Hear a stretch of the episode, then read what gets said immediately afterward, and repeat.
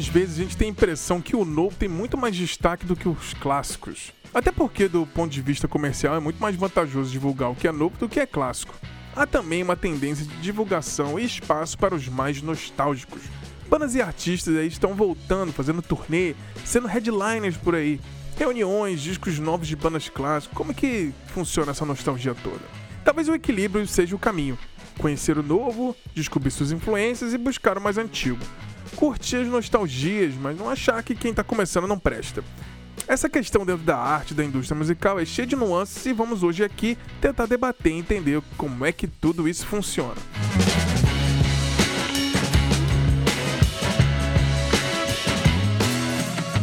Bom dia, boa tarde, boa noite, sejam bem-vindos e bem-vindas a mais um episódio de Estamos no Estúdio. Eu sou Bruno Ribeiro e nesse episódio de número 200, ó, especialzíssimo aí, a gente vai falar sobre clássicos, novos, revivals e nostalgia. E para esse debate de ideias aqui com a nossa mesa completa não poderia ser diferente, porque esse episódio número 200 é um marco. Vou passar para São Paulo agora, tá um friozinho lá. Márcio Viana. Fala aí, Marcião. Bom dia, bom dia, boa tarde, boa noite. Pois é, eu tô olhando aqui para vocês, o Bruno Lopes tá até de regata e eu tô de agasalho, 18 graus aqui, é, mas tá tudo bem, assim, tá... Tamo aí, tamo aí. Episódio 200, né? Olha, olha onde a gente já chegou, né? É, isso vamos aí. que vamos. Cinco anos, 200 episódios, é, tamo aí na luta, isso aí. É isso Muita aí. coisa pra falar ainda. Muito vamos, bem. Agora vamos, vamos pra Maringá aí, que o homem que tá de regata, mostrando sua tatuagem. Cabeludo, agora nosso querido Bruno Lopes, olha aí. Bruno Lopes. Olha, não estou de regata, tá? Isso é uma camiseta cortada que eu sou contra regata. Ah, tá. Importante. É, mas eu tô impressionado. Tá, parece que tá bem frio aí, Marcelo. São Paulo não, é bem, aquela coisa, né? Bem frio não tá, mas tá, mas esfriou, caiu a temperatura.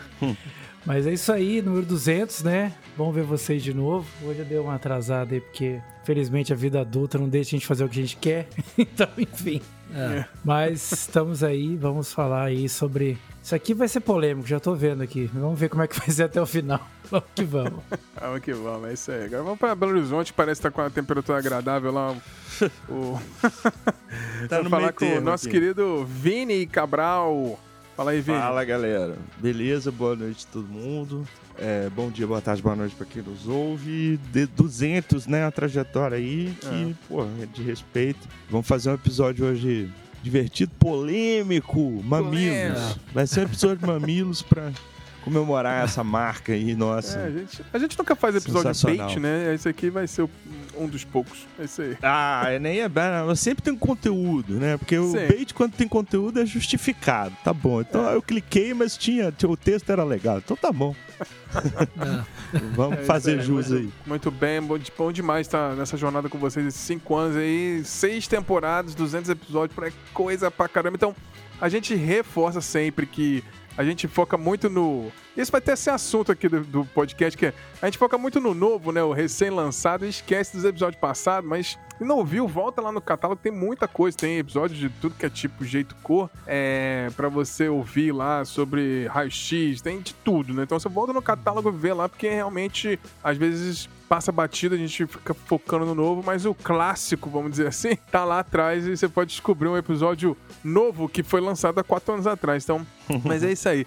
Mas um recadinho rapidinho antes de seguir pro nosso debate aqui, que vai ser bem bacana. Se você tá chegando aqui pela primeira vez e, ou chegou por curiosidade, que conhecer um pouco mais do nosso trabalho, é só entrar no nosso site, o silencionostudio.com.br, dar uma explorada por lá, é, para ver todos os episódios, mas também e nas todas as plataformas de podcast. Tem lá, dá uma explorada aí, vai ser bem bacana. No nosso site lá você pode também acompanhar é, o nosso nossas redes sociais, o Twitter que virou X ou o X que virou Twitter e o Instagram aí também pode seguir a gente por lá, que a gente ainda tá lá enquanto existe. Mas é isso aí. Guarde um pouquinho que a gente volta já já pra falar sobre esse assunto muito plural aí, com muitas camadas, pra gente tentar entender como é que funciona essa coisa dessa arte e da indústria musical sobre o que é novo, o que é nostálgico, o que é clássico e esses revivals. É isso aí, a gente volta já já. Valeu!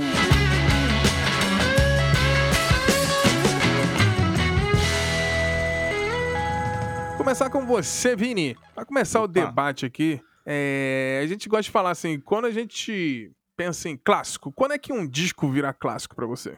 Para mim, clássico é, é, é, uma categoria que não tem a ver com o tempo, ela, ela tem mais é. a ver com, com a é, é difícil falar nesses termos, né? Com a relevância para determinado nicho. Então, assim, uhum. 2023 para mim já tem clássico. Uhum. Né? Aquele álbum que daqui a cinco anos eu vou ouvir e não datou, não ficou na, na no ano específico. Segurou eu, bem, né? Segurou bem. O, sei lá, a gente tem uma coluna de clássicos né, na nossa newsletter, que, enfim, quem não, quem não assina ainda assine lá a nossa newsletter no Substack. É, e sempre é uma dúvida. É, é, a primeira vez que eu tive essa dúvida foi com o Blonde do Frank Ocean, que é de 2016. Eu falei, porra, será hum. que eu posso falar que é um clássico já? Que é de 2016? Mas aí escrevendo e vendo a relevância que esse disco teve em tão, né, tão pouco tempo, falei, não, é um clássico. É, ele influenciou meio mundo, mudou muita coisa dentro de diversos nichos, né? Conectou Sim. muitos grupos e é um clássico. Então, acho que assim, os, cada um tem critérios diferentes para tratar isso. Eu entendo que é um assunto meio polêmico, mas para mim, um clássico é um disco atemporal, de relevância cultural, de relevância histórica, de relevância estética para algum gênero. Uhum. Aí, aí, enfim, como eu falei, 2023 já tem clássico. Sim. É, 2020 é. já tem clássico. Enfim, são, são é. discos que realmente a gente. Né, outro dia, escutando uma música do Fetch the Bolt Cutters, da Fiona Apple, num rolê, depois de muito tempo sem ouvir, eu falei, puta que pariu, caralho, parece que é clássico, não tem jeito, Sim. já é um Sim. clássico, né? Quando saiu, a gente tinha essa percepção, essa impressão, Sim. ao melhor, melhor dizendo, e hoje eu acho que já dá para falar, porque ele já tem três anos aí, já correu muita água, né? É uhum. isso, assim. É, o que a gente pensou que era clássico nos anos 90, no final dos anos 90, é continua aí sendo considerado. Então, assim, acho Não. que estamos num caminho aí, né? Apesar de ser subjetivo critério, existem alguns, sim, sim, algumas coisas mais objetivas, né? Você, Bruno Lopes, tem disco aí, eu vou puxando esse assunto do, do Vini aí, tem discos que são antigos, mas não são clássicos, né? Tem um pouco dessa diferença, né? É, tem disco que são, é um disco antigo, você pegar ah, retrô, ou nostalgia, ou ah, sei lá, um disco de, sei lá, dos anos 70 de rock, às vezes não é um clássico, mas é um disco que te agrada e tal. Tem, e o Vini falou, né, tem essa coisa que tem disco que já nasce clássico, né, de tipo, semana passada, primeira vez, já nasceu clássico, você acabou de lançar, você falou, pô, esse disco é muito diferente, né? Falando nisso aí pra puxar, pra provocar, então, o que que você escutou recentemente aí que você acha que nasceu clássico já? Cara, é tem bastante coisa, na verdade. Mas é o, o lance que o Vini falou, né? Apesar da gente olhar o clássico como alguma coisa que não só a música, mas traz alguma, talvez uma mudança cultural, né? Ou talvez algum um protesto, algum estilo que precisava ser reforçado, né? Sei lá, várias coisas punks foram foram clássicas, né? Tiveram uma importância histórica não só na sonoridade, é, então, mas nesse caso eu tenho algumas coisas que eu, que eu ouvi recentemente que eu acho que são clássicos, mas eu não sei se são clássicos para todo mundo, mas para uhum. mim soam assim como coisas que é, eu gostaria de ter ouvido há algum tempo atrás, né? Então eu não sei exatamente que momento da história que a gente coloca uma coisa clássica ou não, né? Mas eu acho que é possível ter clássicos recentes por exemplo, eu adorei muito esse disco recente. Inclusive, é, vai ser tá até aqui na minha lista de 2023, que é o disco da Flor Jance, né? O Paragon, que eu acho que é maravilhoso, né? Ela saiu um pouquinho da linha do que ela estava acostumada a fazer. Eu gosto bastante desse disco. É, até você deu uma dica esse dia, Xará. O, o, próprio disco do Follow Boy, uhum. esse, eu achei que foi bem diferente do que eles fizeram. É um disco super recente, eu gosto bastante. Eu acho que ele já pode ser considerado aí um, um novo clássico, digamos assim, apesar de estar tá seguindo um pouco da, da, das coisas que eles já tinham feito. E, por sinal, aquele disco que a gente até conversou esses dias aí, que era aquela coisa de ah, só falta eu ouvir para todo mundo ter um disco é, de que todo mundo concorde, além de é. além da, daquela banda que a gente gosta em questão, que é o Manic Street Manic Preachers, Street Preachers, né? nosso Nirvana. É. e eu realmente achei muito diferente, muito diferente, e eu gostei bastante. Eu acho que pode ser considerado talvez um novo clássico por ele ter muita quebra de, de maneira de compor, né? Eu acho que é. é... Só para contextualizar pro ouvinte, ele tá falando da, da Cara Jackson. Isso, exatamente. Tô falando da Cara Jackson. Esqueci, esqueço que o pessoal não faz parte do nosso grupo.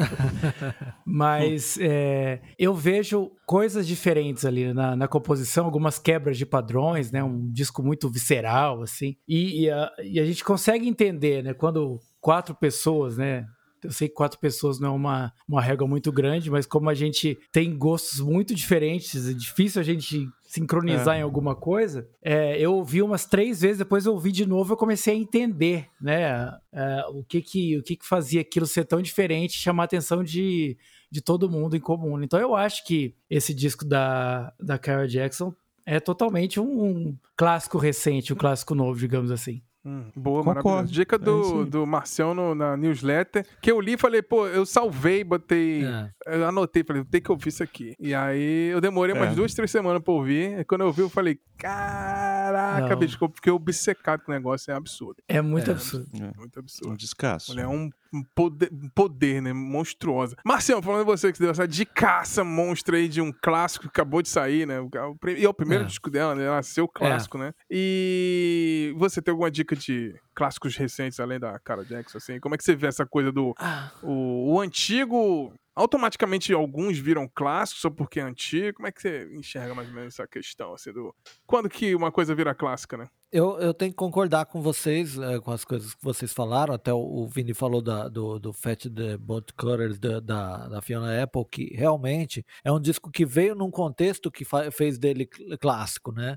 Quer dizer, a gente estava ali num momento de tudo fechado e, a, e ela foi a que melhor lidou com isso de, de, de, de isolamento, né? E fez um Não, disco... tudo muito, é. muito plastificado, perfeito, né? Ela fez um disco com. soa como um disco de verdade, né? É, com gente de verdade tocando. Né? Batendo né? panela, cachorro é. latindo, e ela, ela fez música com isso, né? Hum. Mas eu, eu, eu, falando de clássico instantâneo, me vem. O, o, primeiro que me vem à mente, não é tão recente, né? Tem, sei lá, oito anos, talvez, o To uhum. Pimp a Butterfly do Kendrick Lamar, né? Uhum. Que é um uhum. disco que é referência para é, para muita coisa que saiu depois, inclusive o, o, disco do, do a despedida do David Bowie, né? David Bowie influenciou foi declaradamente influenciado por esse disco.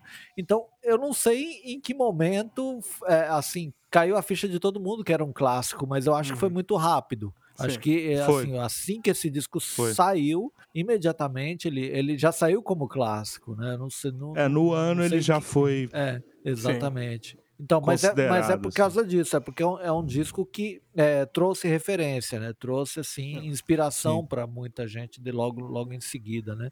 Mas uhum. recente, recente, eu não consigo pensar assim muito, assim, eu, não, eu, eu, ainda não entendo qual o mecanismo que, que, que a gente tem aqui é instalado no nosso HD aqui que uhum. reconhece clássicos, né? Sim. É, uhum. Eu acho que assim, eu espero realmente que o disco da Cara Jackson seja visto como clássico, porque pra gente ele já é, né? É. Então eu espero que ele seja rapidamente visto dessa forma.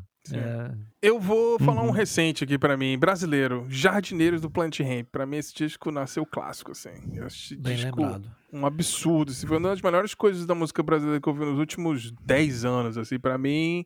É... nasceu clássico e talvez até mais do que o usuário, assim, para mim, daqui a uns 20 anos, quando a gente analisar a discografia do Planet Ramp, esse vai ser talvez mais clássico para mim do que o, os primeiros da Ué. banda, assim. É. Mas. Pode ser. É, pra mim é meio isso, assim. Eu acho que. Eu até escrevi no meu último clássico, aí fica a dica, eu escrevi sobre o King. Que é um disco de 2006. Uhum. Aí você é. assim, pô, uhum. 2006 já pode ou, ou, não. Mas é porque é. esse disco. Mas eu acho pode. que o Vini matou a charada, assim. Eu acho que é. existem esses clássicos, vamos dizer assim, de todo mundo, meio que consensual, tipo Kendrick Lamar, consensualmente pela. Todo mundo que entende de música, fala de é. música e tal, meio que identifica como uma coisa meio. É igual quando você identifica uma arte, né? Ah, aquela arte ali precisa ser, né? Reverenciada e tal, todo a crítica, vamos dizer, especializada fala sobre isso. Mas também tem os clássicos individuais, assim. E eu vejo esse Kine aí, por exemplo, que eu comentei, é muito um clássico individual, assim, eu escutei muito na época e, sei lá, marcou muito de várias maneiras, me influenciou a querer fazer música meio que até parecida, assim. Uhum. Então acho que existe essa questão do todo mundo meio que acha que é um clássico, assim, os discos clássicos e tal. Mas, por exemplo, qual, quais são os discos clássicos dos Beatles? Todos? Aí fica meio, é. meio assim, né? Tem é. essa questão, é. né? O que, que, você acha, Vini? Uma banda com discografias igual os Beatles, Rolling Stones, assim, todos os discos acabam virando clássico, que é pela importância não, da é, banda? Eu acho que não. Eu acho que não. É. Porque tem a, aí tem o conjunto da obra, né? Que é outro, é. que é outro rolê. A menos que a banda tenha quatro álbuns. É, que, né, que é, é o caso de poucas Machine, né? bandas aí. É, os Pixies, né, que lançaram quatro discos e acabaram. Quer dizer, aí depois aí tem que contabilizar que 20 anos depois a gente já vai entrar nesse assunto, mas É. 20 e tantos anos depois eles voltam e gravam outro disco que não tem nada a ver e que no conjunto da obra meio que atrapalhou o conjunto da obra. Uhum. Mas quando você pega uma banda que teve 10 anos de carreira ali, vocês fizeram o especial Rolling Stones, tem discos ali Sim. que são. Com os Beatles é um caso meio que à parte, porque eles têm uma carreira de 9 anos, né? Praticamente Sim. 10 É. é, fonográficos, pelo menos, lançando o álbum, um por ano. Então É. tem, tem uma evolução. 63 mas a eu não colocaria, 70, né? por Acabou. exemplo. É. É, mas eu não colocaria o Yellow Submarine pra mim não é um clássico, por exemplo. O Yellow É. Submarine. Eu não colocaria todos os álbuns numa- né, nessa classificação, apesar de é, ser uma banda que concentrou certamente assim muita influência, muitos clássicos e tal. É, isso, né? que é- é- é- o que eu tô também argumentando é que tem, é, tem essa do clássico individual, tem, eu diria que são mais até três categorias, porque você falando agora eu, eu pensei melhor. Tipo, tem um clássico individual, que é uma coisa que te toca, mas eu acho que o, o seu caso com, com esse álbum do King, por exemplo, é um individual. Talvez você não Sim, ache total. um consenso geral e nem num Não. nicho. Mas aí eu acho que tem esses três níveis, né? Um clássico individual, um clássico de nicho e um clássico que é unânime, que é, enfim, Uhum. que é mais. Estamos falando aqui, To Pimp a Butterfly deve ser esse, né? Mais universal. Então, Sim. nesses três níveis, é, tem quem ache, né? Enfim, ah, eu acho que o primeiro, primeiro dos Beatles é um clássico. Eu não acho. Assim, se eu for escolher é. ali, eu vou pegar outros, né? Mas tem esses Sim. debates que são interessantes. Para mim, os Pixies são. Os quatro discos são. É um clássico. É claro, o, o Pavement é Uhum. outra banda que, como tem uma Sim. discografia curta, você ouve todos ali e fala, pô, todos são clássicos. Talvez o último, o Terra Twilight, não Hum. seja tão clássico assim, mas é o que mais tá pegando uma galera hoje, assim. Foi relançado também Sim. nessa É, onda o pavement, toda. minha relação com o Pavement, que eu não sou fanzaço igual você, pra mim é o Crooked Grain, Crooked Grain. É o mais clássico pra mim. É, assim. é, é o que universalmente vai ser Sim. considerado clássico, assim, né? Mas dentro do, do nicho e dentro do individual, eu vou olhar e falar, pô, cinco discos de estúdio são clássicos. Enfim, aí é um bom debate, né? A gente ser tem isso um pouco com. Metallica, né? O, o Vini, Xará, o Márcio. Porque, por exemplo, Aham. é, todo fã, sei lá, os fãs do Metallica gostam de vários álbuns. A maioria acha o Black Album uma obra de arte. Eu já gosto do Reload, que é um disco que muito, muito fã do Metallica não gosta. Então, assim, É. Melhor disco do Metallica. é, existe o clássico é, no geral e existe o clássico de gosto pessoal. Então a gente. São vários subnichos dentro dos nichos, né? Até, É. até onde existe o clássico, tem a pessoa que acha que um outro disco que ninguém acha que é bacana daquela banda seja um clássico pra ela. Então fica aquela. Por isso que eu acho que talvez a gente tem que trazer alguma importância histórica, né? Alguma mudança que É. aquilo trouxe. Mas quando você pega Sim, bandas sim. também que tem uma discografia muito grande, é, outra aqui que a gente pegou especial no, no podcast, Paralamas. Eu acho que Sim. seria consenso que o Selvagem é o clássico dos caras, né? Se você for fazer uma biografia, você vai falar, "Ah, o Selvagem. Pra mim, não é. É, é Uhum. o- os grãos, ou o, o Bora É. Bora, enfim. Então, mas isso, É, isso mas- eu acho que é legal, Vini. Isso eu acho muito Selvagem bacana. é o clássico. Ah, Mas, ô, ô, ô, Vini, eu acho o seguinte também, parece, ouvindo vocês falarem, eu começou, começou a me dar uns insights aqui, que antes era mais necessário, acho que precisava passar por um consenso de muita gente para definir o que era um clássico, Hum. é, incluindo aí a crítica musical, e hoje, Sim, hoje parece que independe muito mais assim do, do, do que Ah, ninguém, dá- precisa ninguém mais de validação, confiança. É, Ah. ninguém, ninguém precisa mais esperar a chancela dos caras. É, eu até compartilhei no, no isso é grupo do- dos apoiadores Sim, hoje sim. é, uma, uma crítica do cara que fala sobre o Let's Dance do, do Bowie. Ele ah, detona o, o- o disco, assim, fala que é feito para criança de 12 anos e falando que o, o Nile não. Rodgers, Nile Rodgers é medíocre. É, eu, assim, infelizmente esse texto não, não é assinado, então eu, tô escapando de um processo porque eu posso xingar o cara à vontade, que eu não sei quem ele é, né?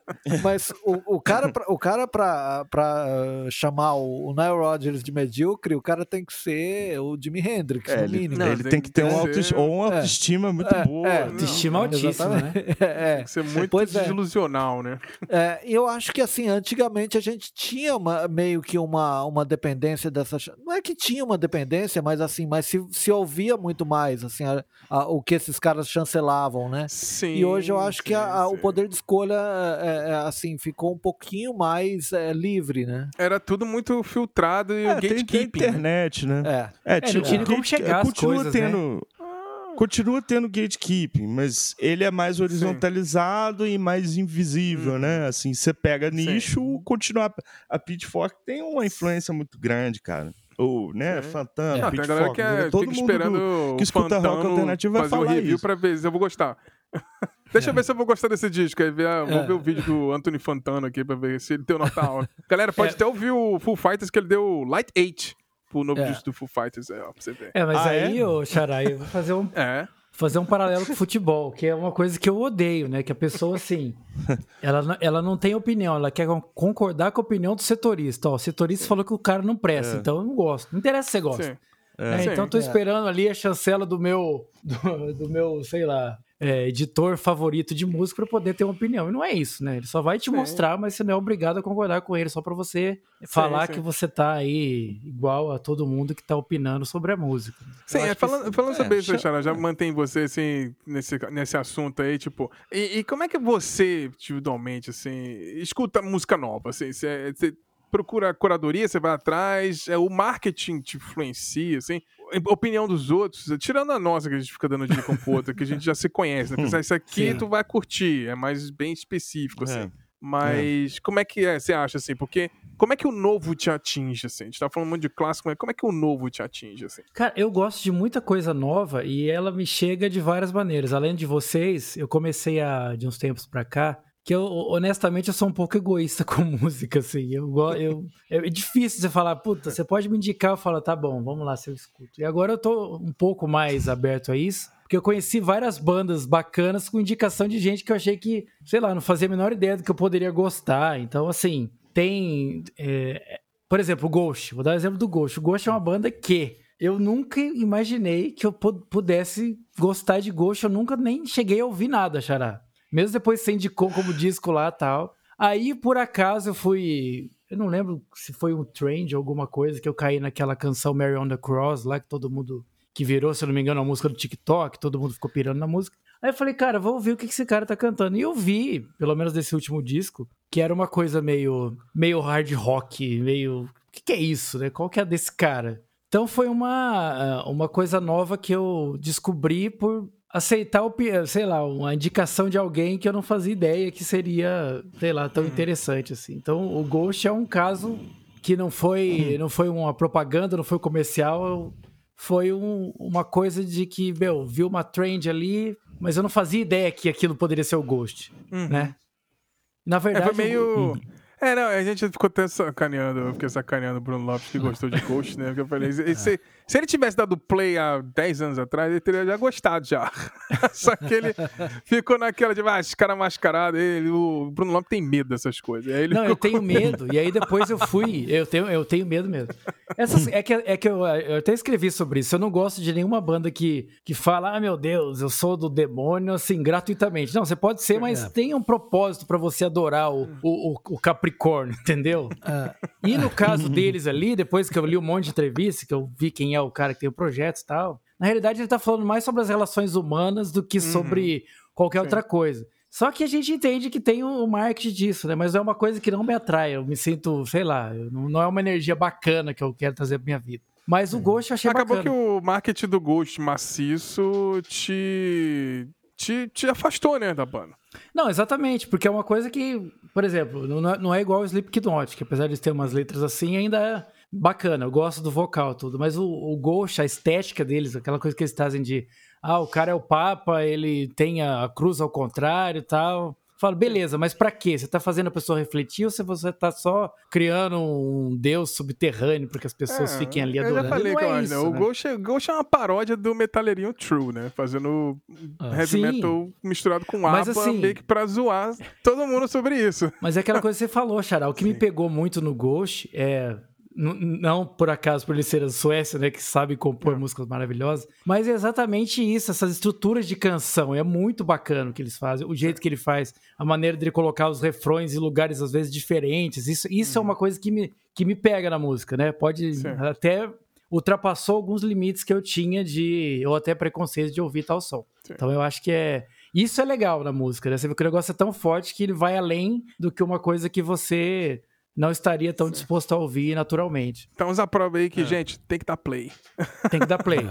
tem que dar play, tem, tem que, que, dar play. play. é isso aí. Marcião, a gente, tá, a gente tem essa coisa que tá. Antes de a gente gravar esse episódio, a gente tava conversando sobre o tal da Youth Culture. Essa cultura do jovem. A gente passou esses dias na, na timeline do Twitter lá. Hum. O povo tava fazendo entrevista, tipo, mostrando foto de dois camaradas. Um camarada novo que eu nem sei quem é, eu não sei quem é, então já. Por isso que eu não vou nem criticar. E o Elton John. e aí pediram uhum. pra galera reconhecer, ninguém reconheceu o Elton John, reconhecer só outro cara. Essa questão dessa geracional, desse youth culture, essa coisa tipo, o jovem, essa galera nova tem muito mais espaço no, nas redes, não sei o quê. Ninguém sabe quem é o Elton John. Tipo, eu acho que, assim, existe uma certa preguiça do jovem não saber quem é o Elton John, porque o Elton John é um Sir, é muito mais uhum. famoso, não sei o quê. Mas, assim, talvez não conhecer o Hit Blackmore, do Deep Purple, é, é ok. É ok. Uhum. Sabe, ah, não sei quem é, ah, mas conhece pelo menos talvez o Smoke and Water, mas não, sei, não sabe que foi o cara que fez a, o riff de guitarra e tal. A gente sabe que pra indústria, inclusive do streaming, eu tô filosofando aqui, tá? Pro uhum. streaming, o novo é muito mais vantajoso. Sim. Você tem que estar tá com coisa nova lançando o tempo todo para pegar assinante novo, porque os streamings estão matando os catálogos antigos, né? A história do cinema e da TV não existe em streaming. Você uhum. pega. O que, que é. tem dos anos 60, 70, 80, 90 no streaming, no Netflix, sei lá? Não tem, tem tudo é. Mas você vai ver, tem tipo 600 mil séries lançadas semana passada. Então a gente tem essa impressão porque o, é. o novo é mais vantajoso monetariamente. O de Purple já vendeu, já tinha que vender.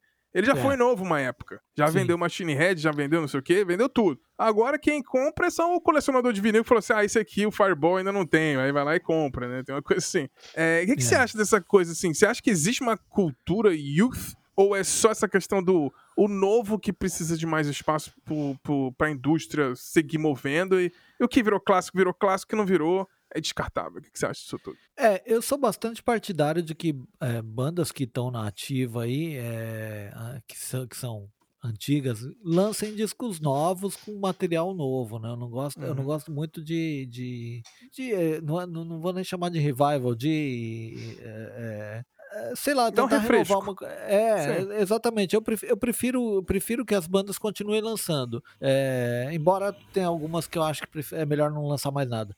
Mas assim, é, é eu não consigo, eu não consigo é, é, identificar assim o, o, o, essa coisa, porque tem, tem muita coisa que eu, eu acho que eu tô velho já pra, pra uhum. ouvir, assim, né? Cara, é, é assim, é uma, é uma coisa, uma, uma delícia, assim, pensar nessas, nessas coisas novas que estão surgindo e muito criativas. A gente fala sempre lá do Nile Rodgers falando sobre a criatividade do, do K-pop uhum. e tal.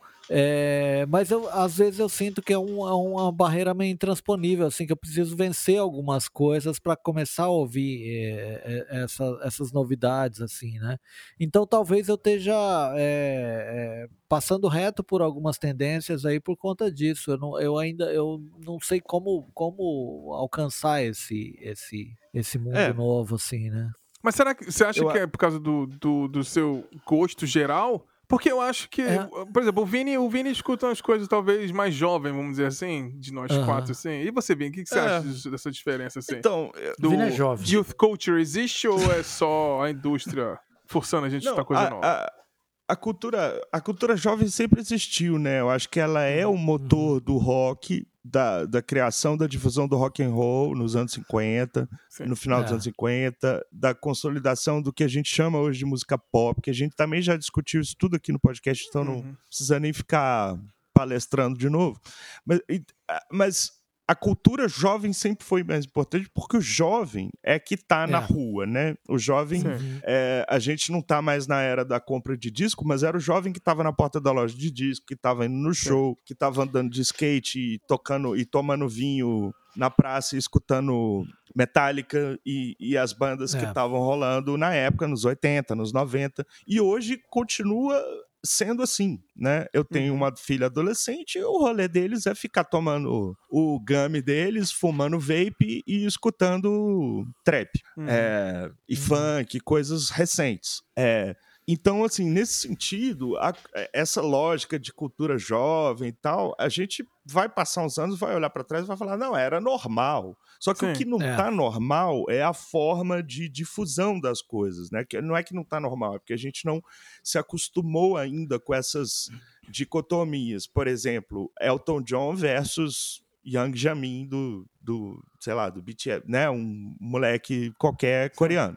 É, e o curioso é que a coisa tá tão difusa que, por exemplo, você falou, ah, a galera não, não sabe quem é o Elton John, mas se você tocar Tiny Dancer, Sim. é provável É. que a maioria saiba a música. Isso é quando- Uhum. outro dia eu tava escutando aqui Rita Lee morreu, aí só toca Rita Lee em casa. Aí Uhum. tava escutando Lança Perfume, passa a Clara cantando assim, lança, lança. Eu, Clara, é a Rita Lee. Aí ela assim, foda-se. tipo, Eu conheço a música. É, e aí eu falei assim, eu falei pra ela o que eu vou falar pro, pro público, pra vocês aqui, tipo, porra, eu sei quem que é Yankee Vino, você não pode saber quem que é a Rita Lee?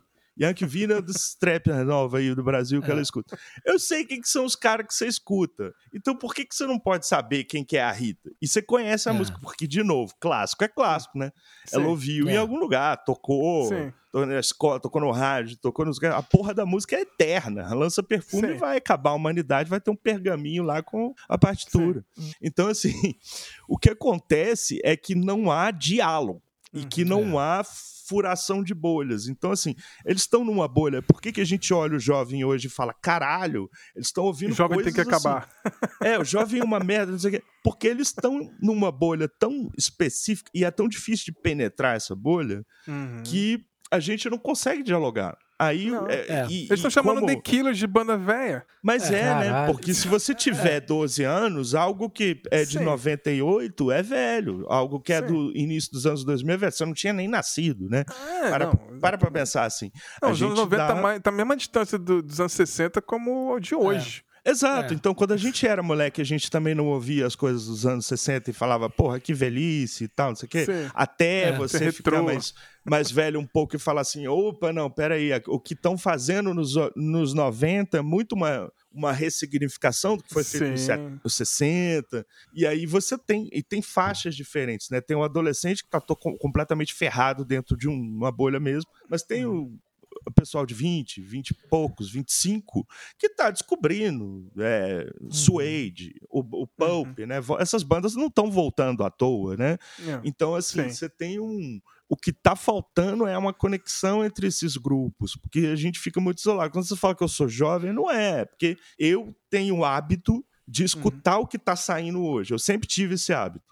É lá em 2006 eu Uhum. escutava o que estava saindo em 2006. Então, assim, esse ano eu tô escutando o que tá saindo esse ano. E como eu tenho uma gama ampla de interesse, eu vou do trap, do funk ao, ao rock Uhum. alternativo, que é o meu nicho. No meu nicho Sim. ali eu, tô- sei de tudo que tá acontecendo. Mas eu tento acompanhar. É. Tipo, um- uma vez por mês eu falo assim, Clara, senta aqui, bota os clipes brabo aí que você tá curtindo. E aí ela mete umas paradas e, cara, aquilo é, aquilo é legal também Uhum. né? Não é porque a cultura jovem, que jovem tem que acabar. Mas eles Sim, também é. não podem ficar falando, ah, porque velho tem que acabar, porque essas bandas que você escuta é velho e tal. Sim. Porque uma hora cai a ficha e, ah, aquilo tinha uma relevância. Então, eu acho. ma- Mas aí a gente tem que separar o que é a cultura do que é marketing, porque marketing Hum. acaba, entendeu? É, assim. Tá aí, Barbie, Barbie, Barbie. Ano que vem é outra coisa. É, isso é marketing. Mês que Né? vem, né? Se Mês que vem já acabou. É. É, É. Se o filme vai daqui a 20 anos ser um clássico, tal, tal, tal, essa é outra, essa é outra discussão. É. Tô falando de marketing, Sim, sim, né? sim. É, Não, o filme marketing é custou uma coisa. 140 milhões pra ser feito e 150 milhões só de marketing. Pois é, é, É o, é o mesmo orçamento do filme, às vezes é três vezes o orçamento do filme para poder compensar, porque o filme não tem tanto apelo assim, enfim.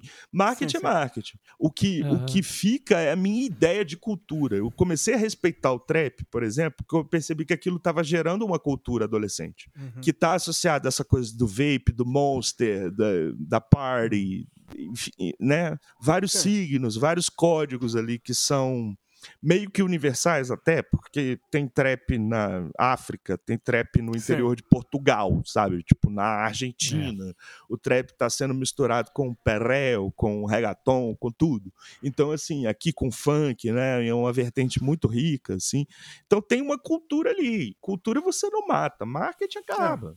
É. Então, assim... Sim Vamos, vamos esperar para consolidar é. as coisas. O que está acontecendo hoje é essa confusão, que é uma pauta próxima também nossa, curatorial, porque a gente não sabe mais como abordar as coisas e como é. falar as uhum. coisas, né?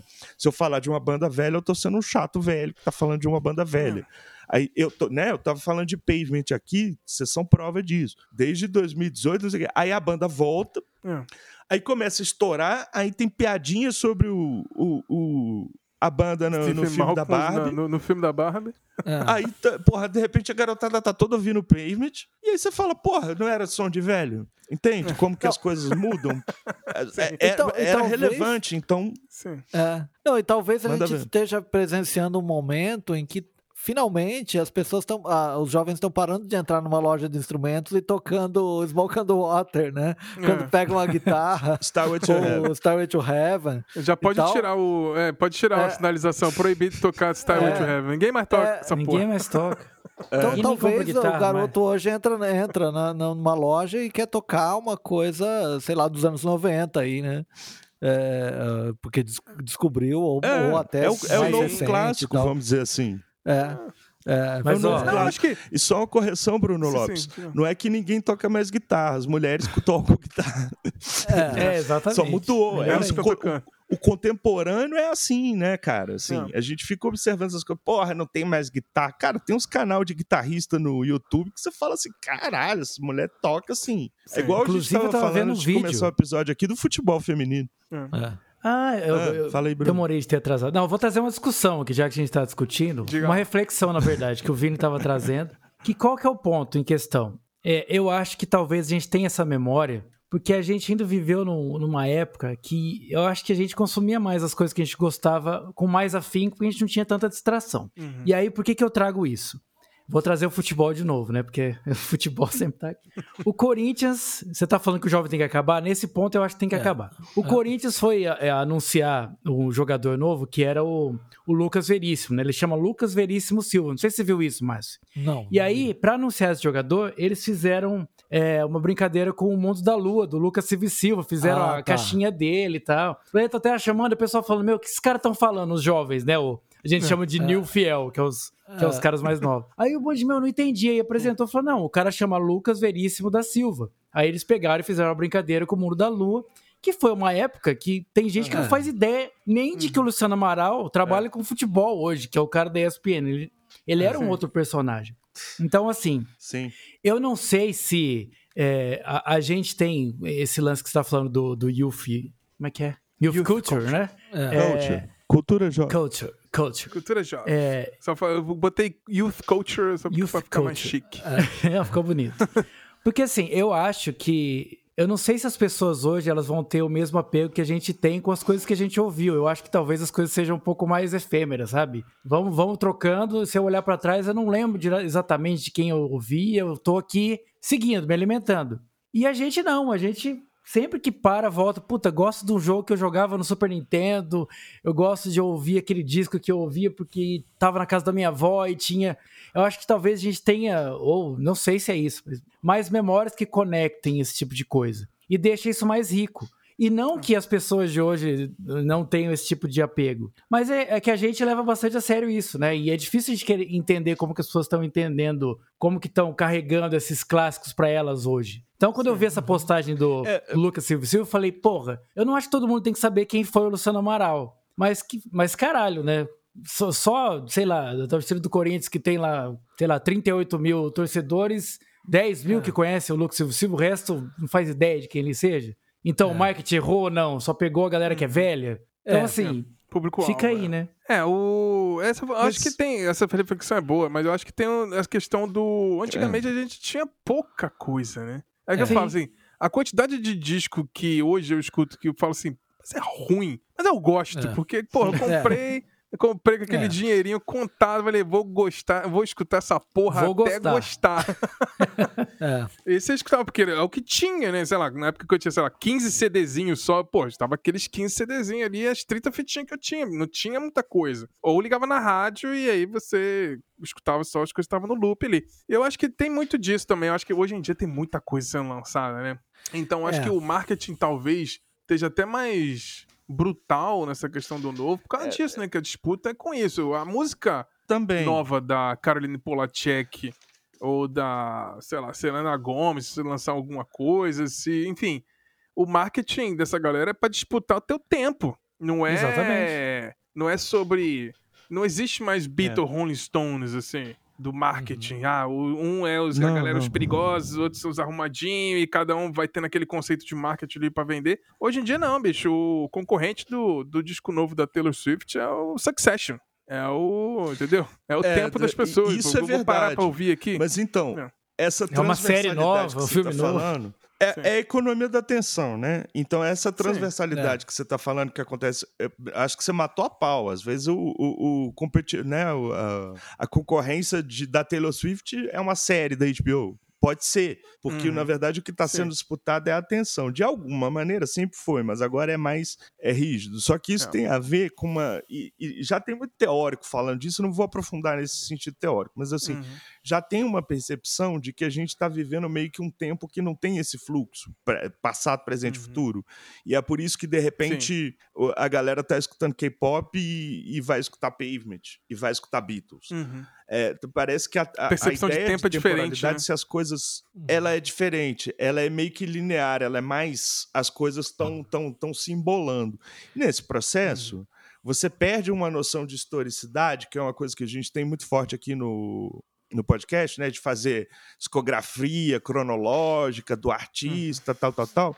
Só que você ganha o acesso a muita coisa. Então a gente tem que tentar trafegar nesse universo que tá tudo conectado num bololô danado. De algoritmo pu- Uhum. puxando o que, o que vai destacar na sua cara por causa dessa lógica da economia da atenção. A gente tem que meio que fazer o contrafluxo do algoritmo para tentar falar, não, peraí, é, a, a história é importante também, não tem essa de tudo que tá misturado e é a mesma coisa, porque não é, né?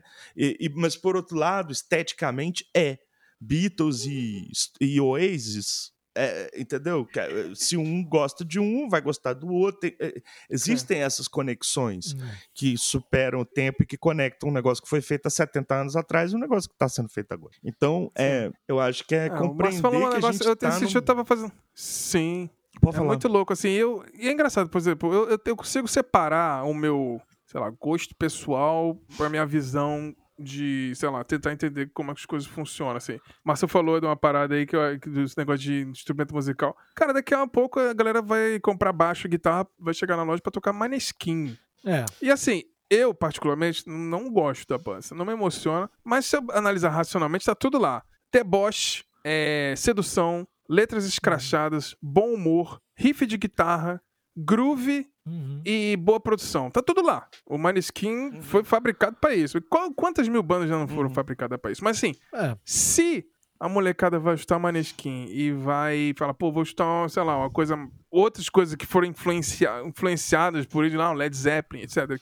Então, que faça muito sucesso. Torço pra cacete pros caras. Aham.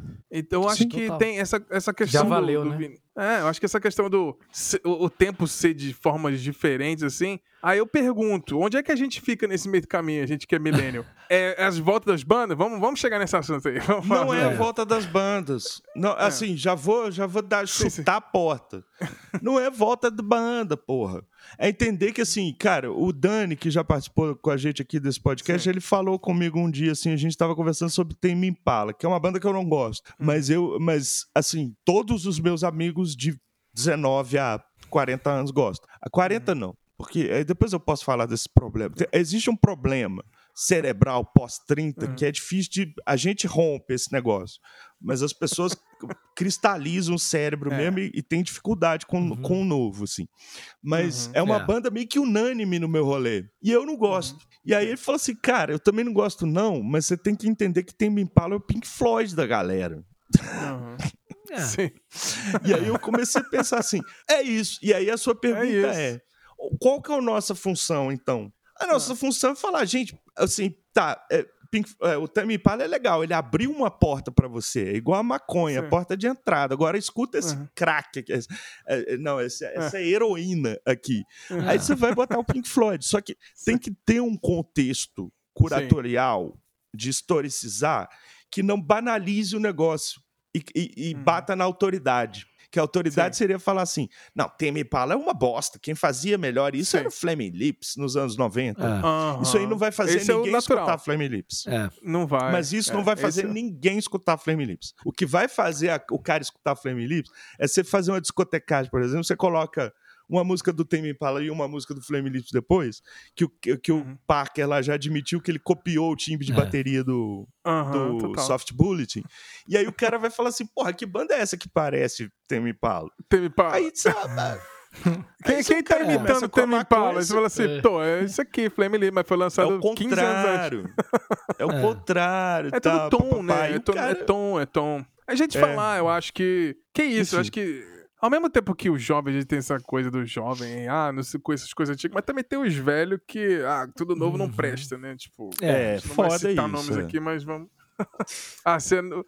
Tudo, assim, que é igual o Metaleiro True, tudo que foi lançado depois de 86 é muito ruim, assim, Nossa, não escuta, né? Então tem muito disso. É, mas falando, é. voltando sobre essa questão do, dos revivals, assim, eu, eu fico pensando assim, eu tenho uma sentimentos conflituosos, assim, Marcião. Eu também. Eu fico pensando nessas bandas que voltam assim, mas ao mesmo tempo eu fico eu meio que fico feliz, assim, porque, tipo, na época que, sei lá, anos 90, uhum. eu, porra, não tinha dinheiro, gravava as fitinhas, gravação da gravação da gravação, é, tipo, era qualidade de MP3 de 10 kbps dentro daquela fita.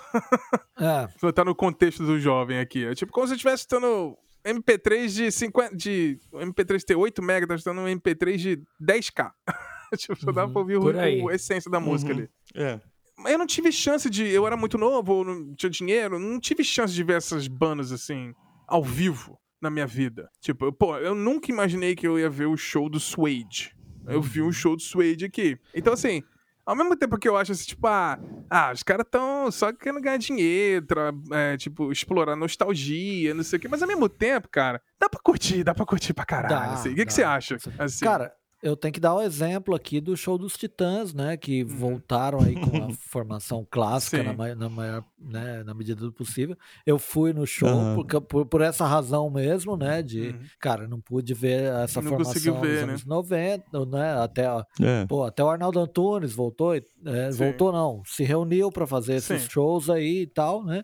Mas, cara, eu entrei naquele estádio, e aí foi show em estádio. Se você pegar os uhum. titãs atuais, a formação uhum. atual, faz show em encerramento de é, evento da Febraban e de repente os caras estão tocando no estádio, no Allianz Parque. É, é, Você olha em volta, você só vê é, calvície e, e, barba branca, cabelo branco e tal. Com muita, é, assim, em alguns casos, e os é. filhos junto ali, né? Porque o pai uhum. fala, ó, oh, filho, isso aqui que era música e tal, né? É. Enfim. É. é. Mas, cara. E pulsa ainda lógico, pulsa, filho. É, Eu, eu curti muito o show, achei que, que era importante. E eu acho, e, e, entra naquela coisa que eu falei no começo do episódio. É, eu, por mim, os Titãs nunca mais gravam um disco novo se for para gravar um disco igual o último que eles fizeram. Uhum. Então, cara, faz turnê, vai fazendo, reúne aí de ano em ano, faz Sim. uma turnê, junta todo mundo, depois vai pra carreira solo, faz seus discos, faz do jeito uhum. que vocês uhum. gostarem. Mas, pelo amor de Deus, não me lança mais disco igual aquele último. Ah, é, enfim, é, então tem um nicho tal para essas bandas assim. Mas, cara, eh, tem que entender que é isso que eles vão fazer. Tem banda aí que tá é, fazendo show de despedida. É, é, aquela coisa, parece que antigamente as bandas acabavam mesmo. Agora não. Ela, antes de acabar, elas fazem, sei lá, cinco anos. Ó, oh, vou acabar, hein? Turnê de encerramento. Ó, oh, eu vou acabar. Eu vou te falar um negócio. O meu primeiro show do Ozzy foi, mil, foi em 1995, o show do Ozzy, no Monster of Rock, e a turnê era The End Tour. Cara, eu acho que os, os Corpos é a maior banda disso daí, que eles estão é. se despedindo Eu acho que vai Não. acabar os escorpiões depois de uma guerra nuclear e vai ter os escorpions ainda, cara. Vai Não, tocando pior- lá o o pior Window é que, Change. assim, é, o pior é que nesse, nesse, Eu nesse gosto sentido, parece que assim, é, o, o, o tempo entre o show de despedida e o show de retorno fica muito curto, né? É. Sim. Então as- a banda acaba esse ano, mas ano que vem tem que voltar pra fazer já a turnê de retorno, então acaba ficando uma coisa. É, meio- teve essa, essa onda aí É. do NX0. É. Tem um rumor aí que o Restart tá também pensando em É, voltar. pra não, não é rumor, assim. não. Não é, É. rumor, não. Tá Vai- confirmado. é, vai acontecer. Vai não, vai acontecer. acontecer. Mas, assim, É. quando a banda, sei lá, meio que termina e volta a fazer uns shows, de repente, pra galera que não teve a oportunidade de assistir, É. eu acho legal. Mas eu vou perguntar pra você, É. Bruno Lopes, Ok. banda antiga, assim, tipo, sei lá, parou de gravar há muito tempo e pô, lança um disco, assim, do nada. O que, que você acha sobre isso, assim? Se for o Creed, eu Depende acho só- legal. que é o que vai acontecer, né? É, Ah, é, depende de como as circunstâncias, né, depende da qualidade do disco, né? Não, também, mas, mas por exemplo, acho que, acho que depende de muita coisa. Uma banda que eu tenho certeza que se lançar um disco hoje, vai, aí vai ter calvície, vai ter, É. vai ter gente aí com, com vários tipos de, de patologias aí, mas vai ter também os jovens que, por exemplo, desde que eu me entendo por gente, o pessoal fala que o Oasis vai voltar. Uhum. O Manchester City já ganhou a Champions League, que era o último É. bastião para que a banda voltasse. Uhum. Eu não, eu não consigo entender por que, que eles não voltam, entendeu? É, assim, é. uma banda que eu gostaria muito de saber que som eles fariam hoje, sabe? Se Ah, for eu igual não. que foi, beleza. Mas assim, é uma banda que eu acharia legal se voltasse. Pode voltar. Né? Volta aí, Eu não faz quero três saber, shows e tal. não, Bruno. É. É, eu não sei se É. eu quero ouvir música nova do, do ex, não, mas show eu iria. Não, iria, felizão. iria. É, Não, e tem uma grande é diferença, que- né? Se não Ah. lançar disco, não conecta do mesmo jeito, comercialmente. Ah, mas por exemplo, é que é nichado, mas ó, esse disco do, do Halloween, que é uma reunião, cara, é, é um disco muito melhor que vários últimos discos lançados deles. Então eu acho É. que tem casos que. É, mas, ele- mas eles fizeram o, o processo contrário, né? É. Eles criaram primeiro essa reunião de Sim. turnê com todos os vocalistas da banda, não sei o quê. Foi um mega sucesso. Falou assim, pô, a gente tá saturando agora, vamos gravar um É. disco e tal. É. Então o processo é diferente. Então, É, acho que isso não vai acontecer com eles, né? Porque eu acho que eles vão se aturar nunca. Não. Se esperar muito, eu- acaba de novo, entendeu? Eu acho que tem, uma, tem, uma, tem umas coisas É. que são. Começa a virar uma tendência, assim, que o, o artista vira escravo de si mesmo. É, eu ouvi um papo de que o, o próprio Iron Maiden estava planejando para o futuro, assim, ter é, até rodízio de vocalistas, porque talvez o Bruce não esteja aguentando mais fazer um show inteiro. E eu lembro, eu, eu ouvi o Fábio Leone falando isso. E falando, pô, eu sou candidato, né? e, e eu pensei, pô, cara, parece que tá virando uma franquia, né? Uma empresa. É, o Kiss Daqui não ia a fazer pouco- isso? É, o Kiss. Ah, o The então vai começar. É. O The Who é o Pete. Townsend e o Roger Daltrey, cada um chega no seu avião particular, eles se encontram no palco, cada um vai pra um canto e no fundo é só uns hired gun lá. É, é. É, porque que é o Cara. que, que aconteceria, por exemplo, com o Oasis, né? Sim, é, não seria. Quem se É. importa quem tocar a bateria no Waze, né? Isso é real. Assim, do o fã médio que quer só ver o. Vai no show pra É. gravar e filmar a banda tocando Wonderwall, não, não sabe nem o nome do bateta, né? Menor noção. Oasis Cara, da banda Wonderwall, né? E você, Ai, Vini, tá falando do Waze aí e tal. O Plan voltou, né? Já, mas voltou lançando disco antes de fazer turnê, né? Mas vai fazer umas turnês aí, na América do Sul tocar até no Peru, mas não vai pro Brasil, né? Teve essa coisa do Primavera Sound, aí todo mundo esperando, Bloody Pulp, não rolou nenhuma das duas e tal. O que, que você tem esse sentimento? Você é muito fã de Pulp, muito fã de Blur. Você viu Blur, Eu sou. você viu Blur na época Vi. que viu lá no, no Rio, numa casa pequenininha. Muita gente não teve a chance de assistir esse show. Se eles não tivessem Uhum. lançado o disco, seu sentimento seria um pouco diferente com essa volta deles, assim? Seria. Porque quando a banda volta e, lá, e vai fazer turnê, igual vocês estão falando e tal, o pra, mim- pra mim é muito uma. É igual o Pavement fez e os Pixies fizeram, né? Antes de, Uhum. antes de lançar De álbum lançar. inédito. Que aí os Pixies fazerem um álbum sem a Kim Deal, que era o coração da banda, ou, enfim, coração, é, Uhum. enfim, era um fundamental. Alma. Não faz sentido. É outra banda. É mesmo, de verdade. Eu sei que o Frank eh, era o escroto, mandava nela, eles brigavam e tal, mas ela era uma parte fundamental dos Pixies. Então é outra, é outra banda, não é igual um baterista que ninguém lembra o nome, né? É a porra da Kim Deal. É. Então, assim, eu acho que Sim. se o Blur tivesse voltado. Porque aí eu entendo. Eu entendo que, assim, pô, os caras estão precisando de levantar a aposentadoria, estão ali na casa dos 60 já, estão percebendo que tem uma galera escutando, uma galera jovem e tal. E aí entra essa onda de lançar o álbum. Aí eu já fico assim: vocês vão lançar um álbum do Blur em 2023? Aí a resposta foi sim. Aí eu não ouvi. É. Fim. O que, que vai fazer você ouvir Eu tô o álbum do brincando. Blur? Eu ouvi Ghost, você tem que ouvir o álbum do Blur, sim. Eu tô brincando, mas assim, o meu, eu- eu- a minha opinião sobre o Revival é, é muito polêmica, assim. Eu realmente não. é, eu acho que as bandas, quando elas acabavam, tinham a vantagem É. que, eu, que assim, acabou. tá- Sabe? O, É. quando, quando você joga um instrumento em cima de um parceiro de banda, aconteceu isso lá com a Kim Deal e o Frank Sim. Black. É sinal de que a banda acabou. assim, É. eu acho. Eu acho que É, deu treta, aparentemente deu pau, passou do brigou. limite. Passou do limite, assim, quando chegou na agressão, você fala, bom, aí é polícia, né, caso de polícia. Esse, o Oasis tem esse negócio aí dos dois irmãos, que é Freud, né, tinha que trazer um, um É. lacaniano aí para explicar o que, que acontece com os dois. Então, assim, acabou, gente. Acabou. Uhum. O, o Reunion, ele não pode ser um exercício de nostalgia pura e simples, sabe? É isso que eu, é Sim. isso que mais me incomoda, quando eu começo a observar que é um exercício de nostalgia. Então, o meu problema não é específico com Blur, ou com The Cure, ou com não sei quem.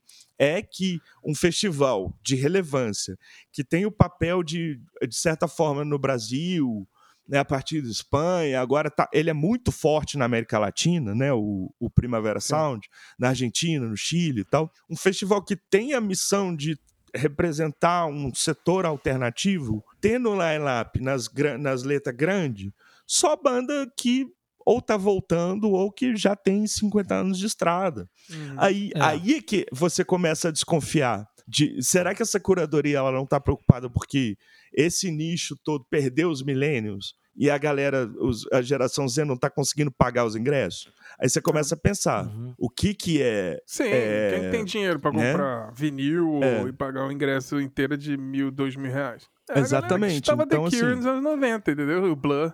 é. Hoje É. essa galera tem condição. É, Mas o- aí eu será concordo com o que é é. curatorial ou será que é só uma questão comercial? É isso que a gente tem que pensar. É, né? o, o- no, caso do, no caso do Blur, eu até dou uma, uma, o benefício da dúvida, porque tem algumas, algumas coisas aí. Ah, Primeiro que eu, eu, eu já acho até ok quando a banda lança coisa nova. Parece que eles estão Uhum. olhando pra frente, né? Embora seja um som É. que né, a gente já conhece do, do Blur. Se, se, eles se, se eles falassem que esse disco é um disco perdido de 96, que eles não esqueceram de lançar, o pessoal ia comprar a ideia, né? É, Mas enfim. E, e o Oasis tem uma. Assim, é que o Blur oficialmente não acabou, né? Eles ficaram nessa coisa de hiato, o Damon Albarn É. fazendo outras coisas e tal.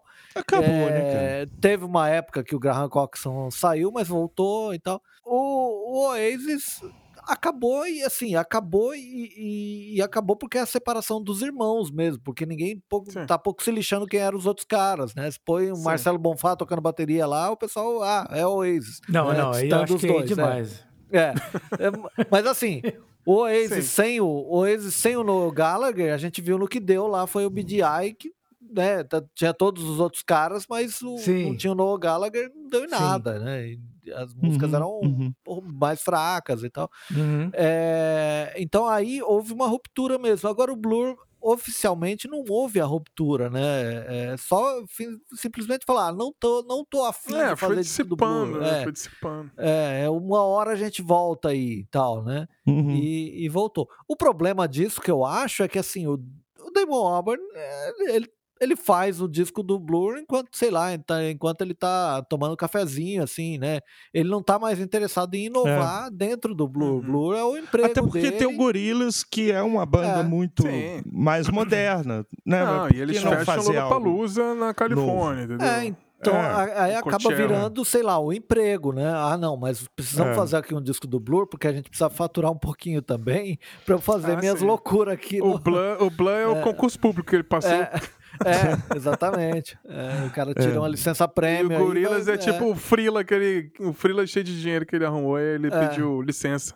É. Mas pede a licença de um hiato, um sabático, enquanto ganha É. mais dinheiro, depois eu Mas volto que pro- pro goste concurso ou não, público. é um moderno, né? Eu fico pensando assim, o Blur era uma banda muito moderna nos anos 90. Eles estavam fazendo um som É. muito relevante. O Damon e o Graham continuam sendo figuras muito criativas, muito geniais. Por que, que eles não fizeram um som mais contemporâneo? Eu acabei ouvindo, tá, gente? Assim, né? É difícil.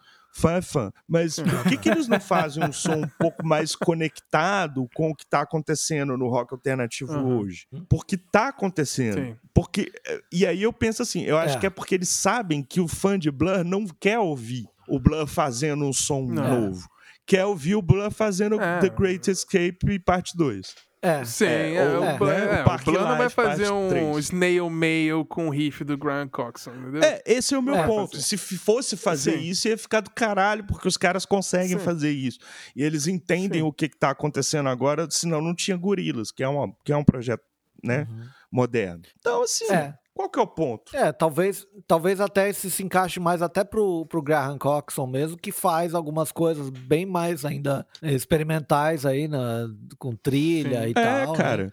E, ele e lançou talvez a trilha ele. daquela série do, da Netflix e é É. super legal, né? Sim. Sim. Desculpa. É, ent- então, e, e talvez para ele seja mais significativo, é, assim, em termos de dinheiro, voltar com o Blur por um período É. do, do que, do que o É. Damon Albarn. Ele, talvez ele seja mais Ah, dependente coisa- disso. é muito melhor pra, na pro resto da banda do que é. pra, pro Damon, pô. É. Mas Sem- sem então, dúvida. mas aí também tem que respeitar, assim, eu tô sendo babaca, mas assim, eu não tô me colocando no papel do cara que deve realmente chegar Sim. numa... E também deve ser divertido, né? Você lembrar de É. como que foi na época e como que era fazer aqueles riffs e tal, porque são os riffs dele dos anos 90, né? Ele, Uhum. Sim, sim. Não, eu artisticamente, falei, eu quer- achei o disco pode meio- fazer outras coisas. É agradável de ouvir, mas os riffs de guitarra são excelentes. São estão dele. É, tu- tu- tu- Sim. mas, mas são, é o Graham Coxon dos anos 90. O de 2023 faria outras coisas. Mas talvez seja uma nostalgia que é legal pra eles também. Então, assim, Sim. to- eu, não tô, eu não tô cagando regra nenhuma, todo mundo faz o que quiser. Uhum.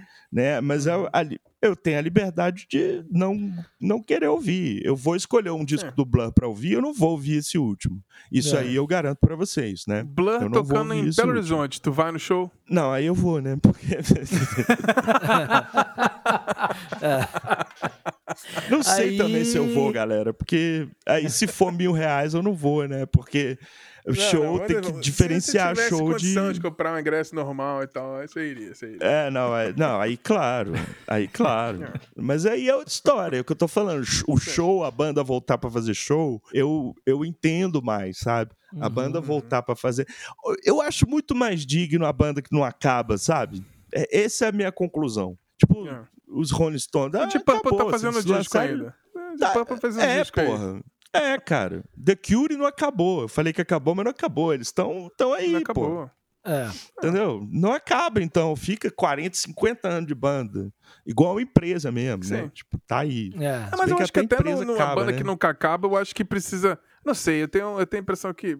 Algumas bandas, não a maioria, mas em algumas bandas eu tenho a impressão que. Elas não precisam acabar, mas acho que elas precisam entender o momento de parar de lançar disco, eu acho. Parar, É, né? eu É, acho E também. viver aquele. E parar de ser aniversário headline de, show também. anos. É, não, aniversário de 30 anos de escutar, aí toca o disco inteiro. Uhum. Eu- por isso É. que eu falo assim, o, o Rush, eu acho que o Rush foi impecável em vários sentidos de...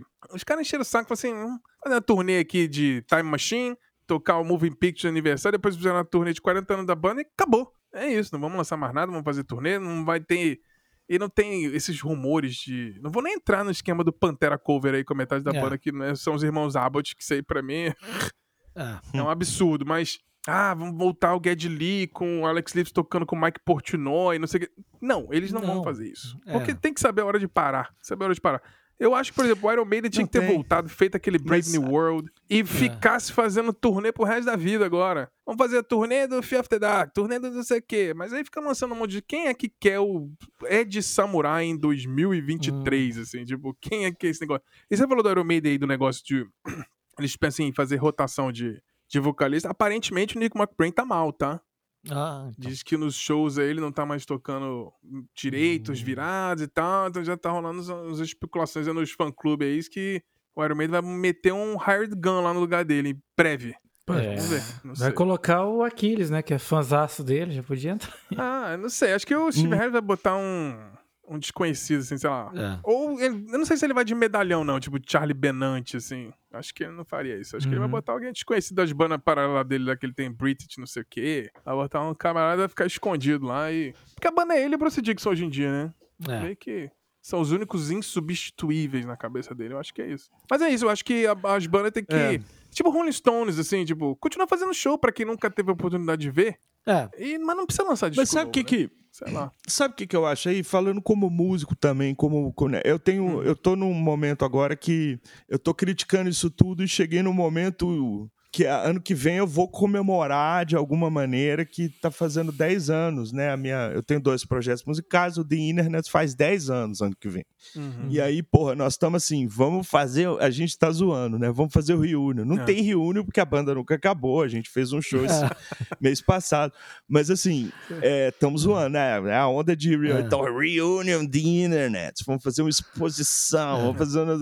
Que tem o aspecto financeiro nisso daí, mas tem também essa coisa do marco. De porra, 10 anos e tal. Nós temos sete discos lançados. Então, assim, é uma carreira, né? Então, é, eu entendo também a necessidade das bandas de se historicizarem e tal. Esse é o Ah, ponto. sim, celebrar. Questão de acabar, de saber a hora de parar de lançar material novo, eu acho que aí você matou a pau, é isso, porque Hum. nunca é tarde pra você fazer, e aí eu, eu entendendo, pensando como artista também, eu penso que assim, porra, se acabasse a Godofredo e, a, e o The Internet, eu ia lançar carreira solo em algum momento. E aí Sim. você meio que restarta, né? Você recomeça uma. Uhum. Você começa uma história nova. Sim, coisa E é o nova. que o Damon fez, né? O que tantos outros Sim. fazem, assim, quando as, as suas bandas acabam. E, é, porra, às Sim. vezes dá certo pra caralho, saca? Sim. Às vezes não. Sim, mas mas tipo, você fica Queen. repetindo ali. Bota uns camaradas lá pra cantar, pra, sei lá, quem nunca teve condição de ver o Queen, abre aspas, Aham. tocando ao vivo, vai lá, sabe? vai curtir, vai cantar as músicas junto. Cara, o Bruno Lopes, uma das bandas favoritas do Bruno Lopes que ele adora. Guns N' Roses, cara, Guns N' Roses é o maior case de sucesso que nostalgia funciona. Os caras lançaram três discos a vida inteira e estão tocando as mesmas coisas. É. É Há isso aí. 35 anos. Tá certíssimo. Isso aí, Esse eu acho que é um grande exemplo, né? Ele sabe que não vai sair mais suco nenhum dali e beleza. Até porque não tem É. mais, né? O não É. consegue mais cantar, os... Enfim, mas aí no caso, É. Xará, é uma banda que talvez, eu, se você tá aqui pra frente com o revival que a gente queria ver e tal. Eu, na verdade, eu acho que o- no melhor do- dos mundos, que todo mundo quer aqui, é ver a banda favorita na melhor forma possível. Uhum. Porque eu acho que, é, por exemplo, tem o Guns N' Roses é uma banda que eu nunca vi ao vivo. Eu não faço a menor questão de ver, nem pelo Slash, Uhum. porque não é uma não é uma versão da banda que seja Não é, minimamente o Guns N' Roses do Rock in Rio 92, né? Não, cara, não dá. Eu acho que aí, aí tem bandas que não tem só, só que parar de fazer disco, tem que parar de fazer show também. Você vai acabando, cara. É. Não, é verdade. Porque assim, é, é igual Sim. aquele jogador que volta pro seu time do coração com 35 anos e vai matando a própria idolatria. Você começa a odiar aquilo. Você fala, meu, como é que eu pude ser fã desse cara? É. Quer dizer, ele, ele- é, a, a banda acaba se. Não é nem virando cover dela mesmo, porque os covers são melhores que eles mesmos tocando. Então é mais É. grave Uhum. ainda, né? É. Então eu acho que tem várias bandas aí que, meu, é isso aí, você quer ver a gente, você vai no stream, você compra os discos, mas a gente não vai tocar mais. Não dá. O Bon, Jovi mesmo é um É. caso. Eu, felizmente, consegui ver ele numa época, ver eles numa época que eles estavam muito bem, né? 2000 ali e Tocava só meio tom abaixo, não quatro tons É, abaixo. porque assim, É. na verdade, várias bandas fazem isso, né? Que o pessoal não, não se liga muito nisso, que até Cada ano uma- vai baixando meio tom É. das músicas. Não, daqui a pouco você não. Mas enfim, eu acho que essa discussão é válida nesse ponto. Vocês estão falando, eu acabei de lembrar do. Né, nós perdemos recentemente o João Donato. O João Donato, cara, Sim. morreu, lançou disco ano passado. E ninguém tá discutindo Aham. isso. De, assim, sabe? É, Entende a diferença de banda, de revival? O cara É. nunca parou de compor, pô. Até, é, assim, é óbvio que eu acho que a Não, obra melhores dele dos discos do anos ano, 70 Jardim Macalé. É. Então, é, é, e ele lançou, sim. né, o, Sim. há dois anos atrás, três anos atrás aí, aquele Trevas, que eu, cara, eu botei na minha lista, que Uhum. cabuloso. Então, assim, tem isso também, Uhum. né? Eu acho, assim, saber quando lançar, saber quando fazer, ficar quieto e ficar 30 anos só fazendo show aqui, show ali, porque fazer show é muito bom também. Então, um cara Ah, como o João, Sim, né, é. que era um puta músico, que gostava muito do piano e tal, ele tava ali. É, Eu vou sempre achar Sim. que a obra dele dos anos 70 é, é canônica e fundamental. Mas eu consigo ouvir um disco que ele lançou agora e não crinjar, Uhum. saca? Igual um fóssil. Uhum. Porque ele Sim. sabe o que, que ele tá fazendo. Então eu acho que tem um Sim. pouco Sim, isso total. também. Esses artistas Sim, longevos, do- do- solo. Sim.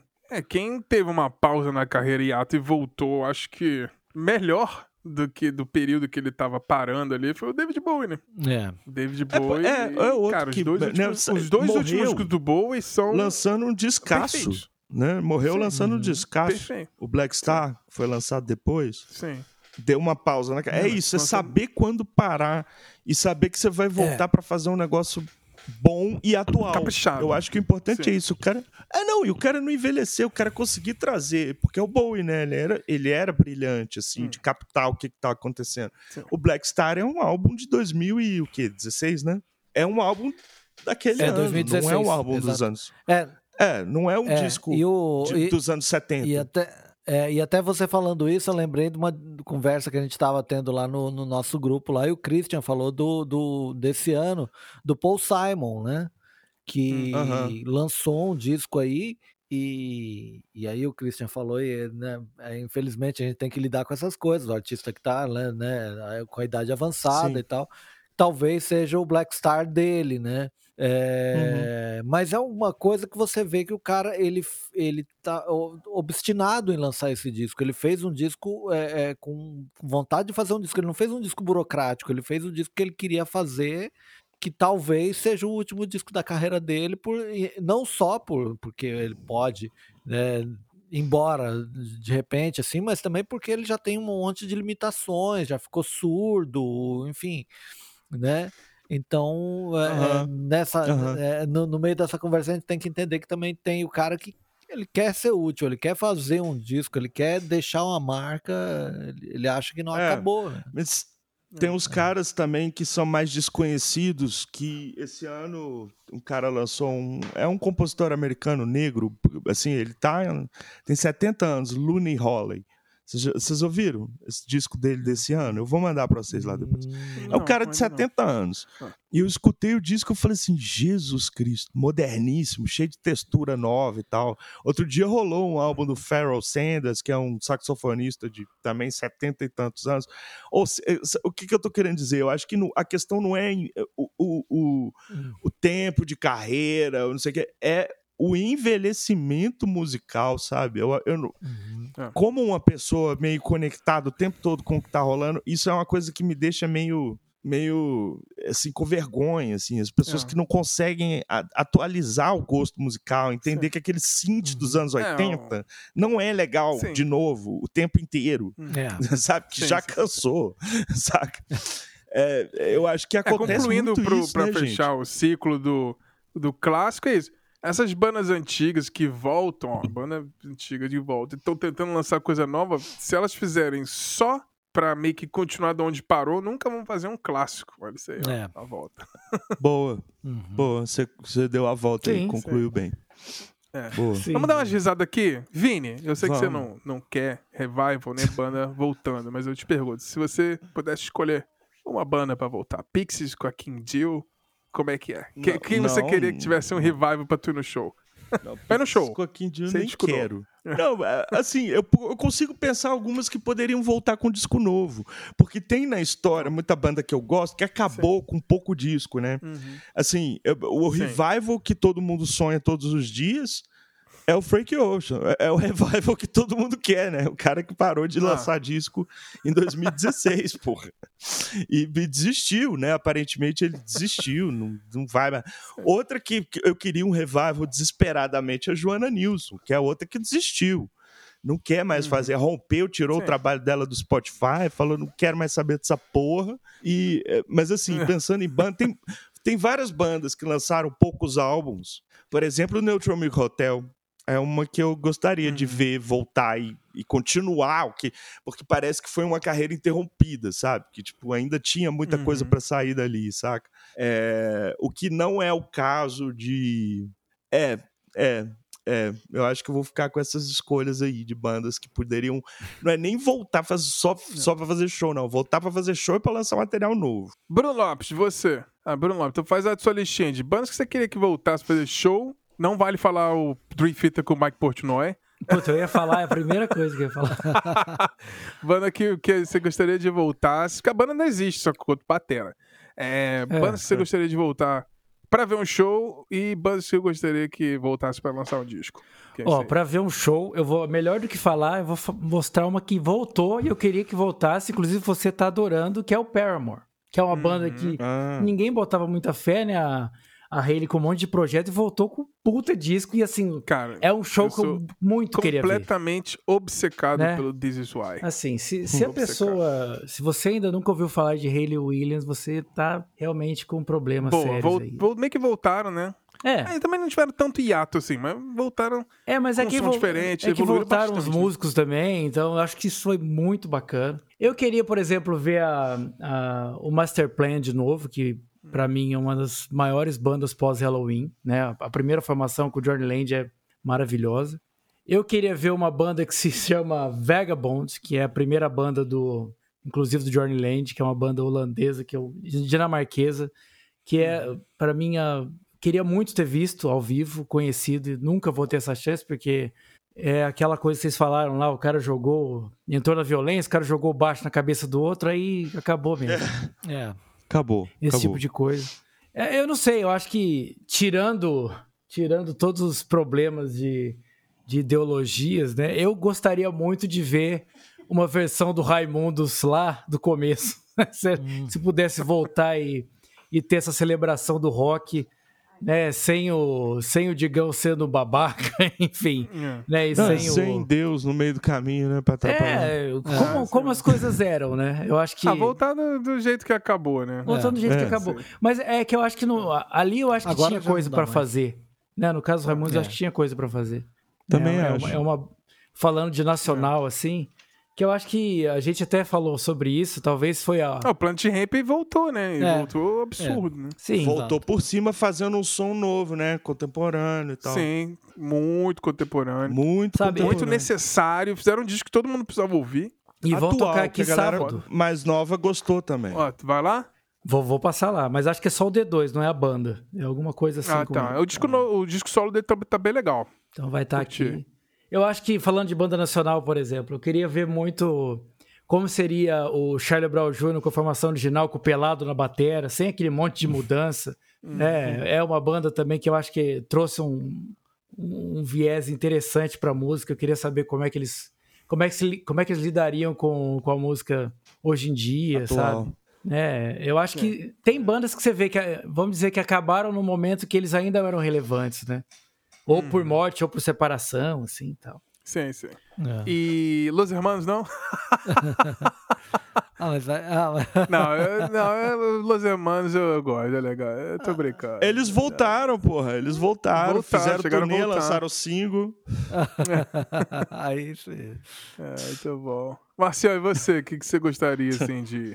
Sei lá, o Cara- artista que parou de tocar, o banda que separou. E depois a gente faz uma rodada de bandas que não seriam possível voltar, mas a gente gostaria de ver um show de novo. Honest- gente- honestamente, eu acho que fechar. Pode nem... ser com, com falecidos e etc. Ah, sim. É, honestamente, eu acho que nenhuma, cara. Eu acho que eu não queria que Assim, na verdade, assim, como eu disse, eu gostei do que os Titãs tenham voltado a fazer um show e tal, mas foi uma coisa que é, é, veio deles, né, e, e- e me atraiu. Mas, assim, eu, eu, eu querer que alguma ban- banda volte, por exemplo, isso que vocês estão falando, né, jogar instrumento um no outro, não volta, pelo amor de Deus. Pelo dinheiro Não, que não for, não volte. Eu, eu não quero, eu não quero ver a Kim Deal sofrer. Eu não quero que ela, também que ela, não. É, ela- exatamente. ela- que ela precise de, sabe, precise, não, tô precisando de grana, eu vou É. voltar, vou ter que aturar esses Não. caras.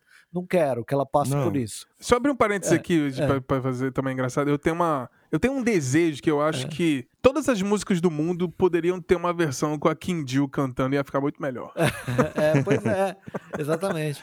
Eu quero, que- eu quero muito que ela seja feliz. Então, na verdade, assim, eu não, eu não consigo pensar numa banda, porque eh, eu, eu, eu não, não, não guardo muita nostalgia, assim, que, de formação clássica. Eu acho que talvez, Uhum. eh, alguns casos, né, eh, assim, mudou para pior, entrou eh, integrantes piores, mas eu acho que na maioria, por exemplo, uma banda que eu gosto muito, que é o Ira, que voltou, né, eh, em algum momento, mas voltou sem dois integrantes que eram lá da formação, que gravou disco. Eu prefiro assim, eu prefiro que não voltem os outros dois que saíram. Eu acho que Sim. tá bom.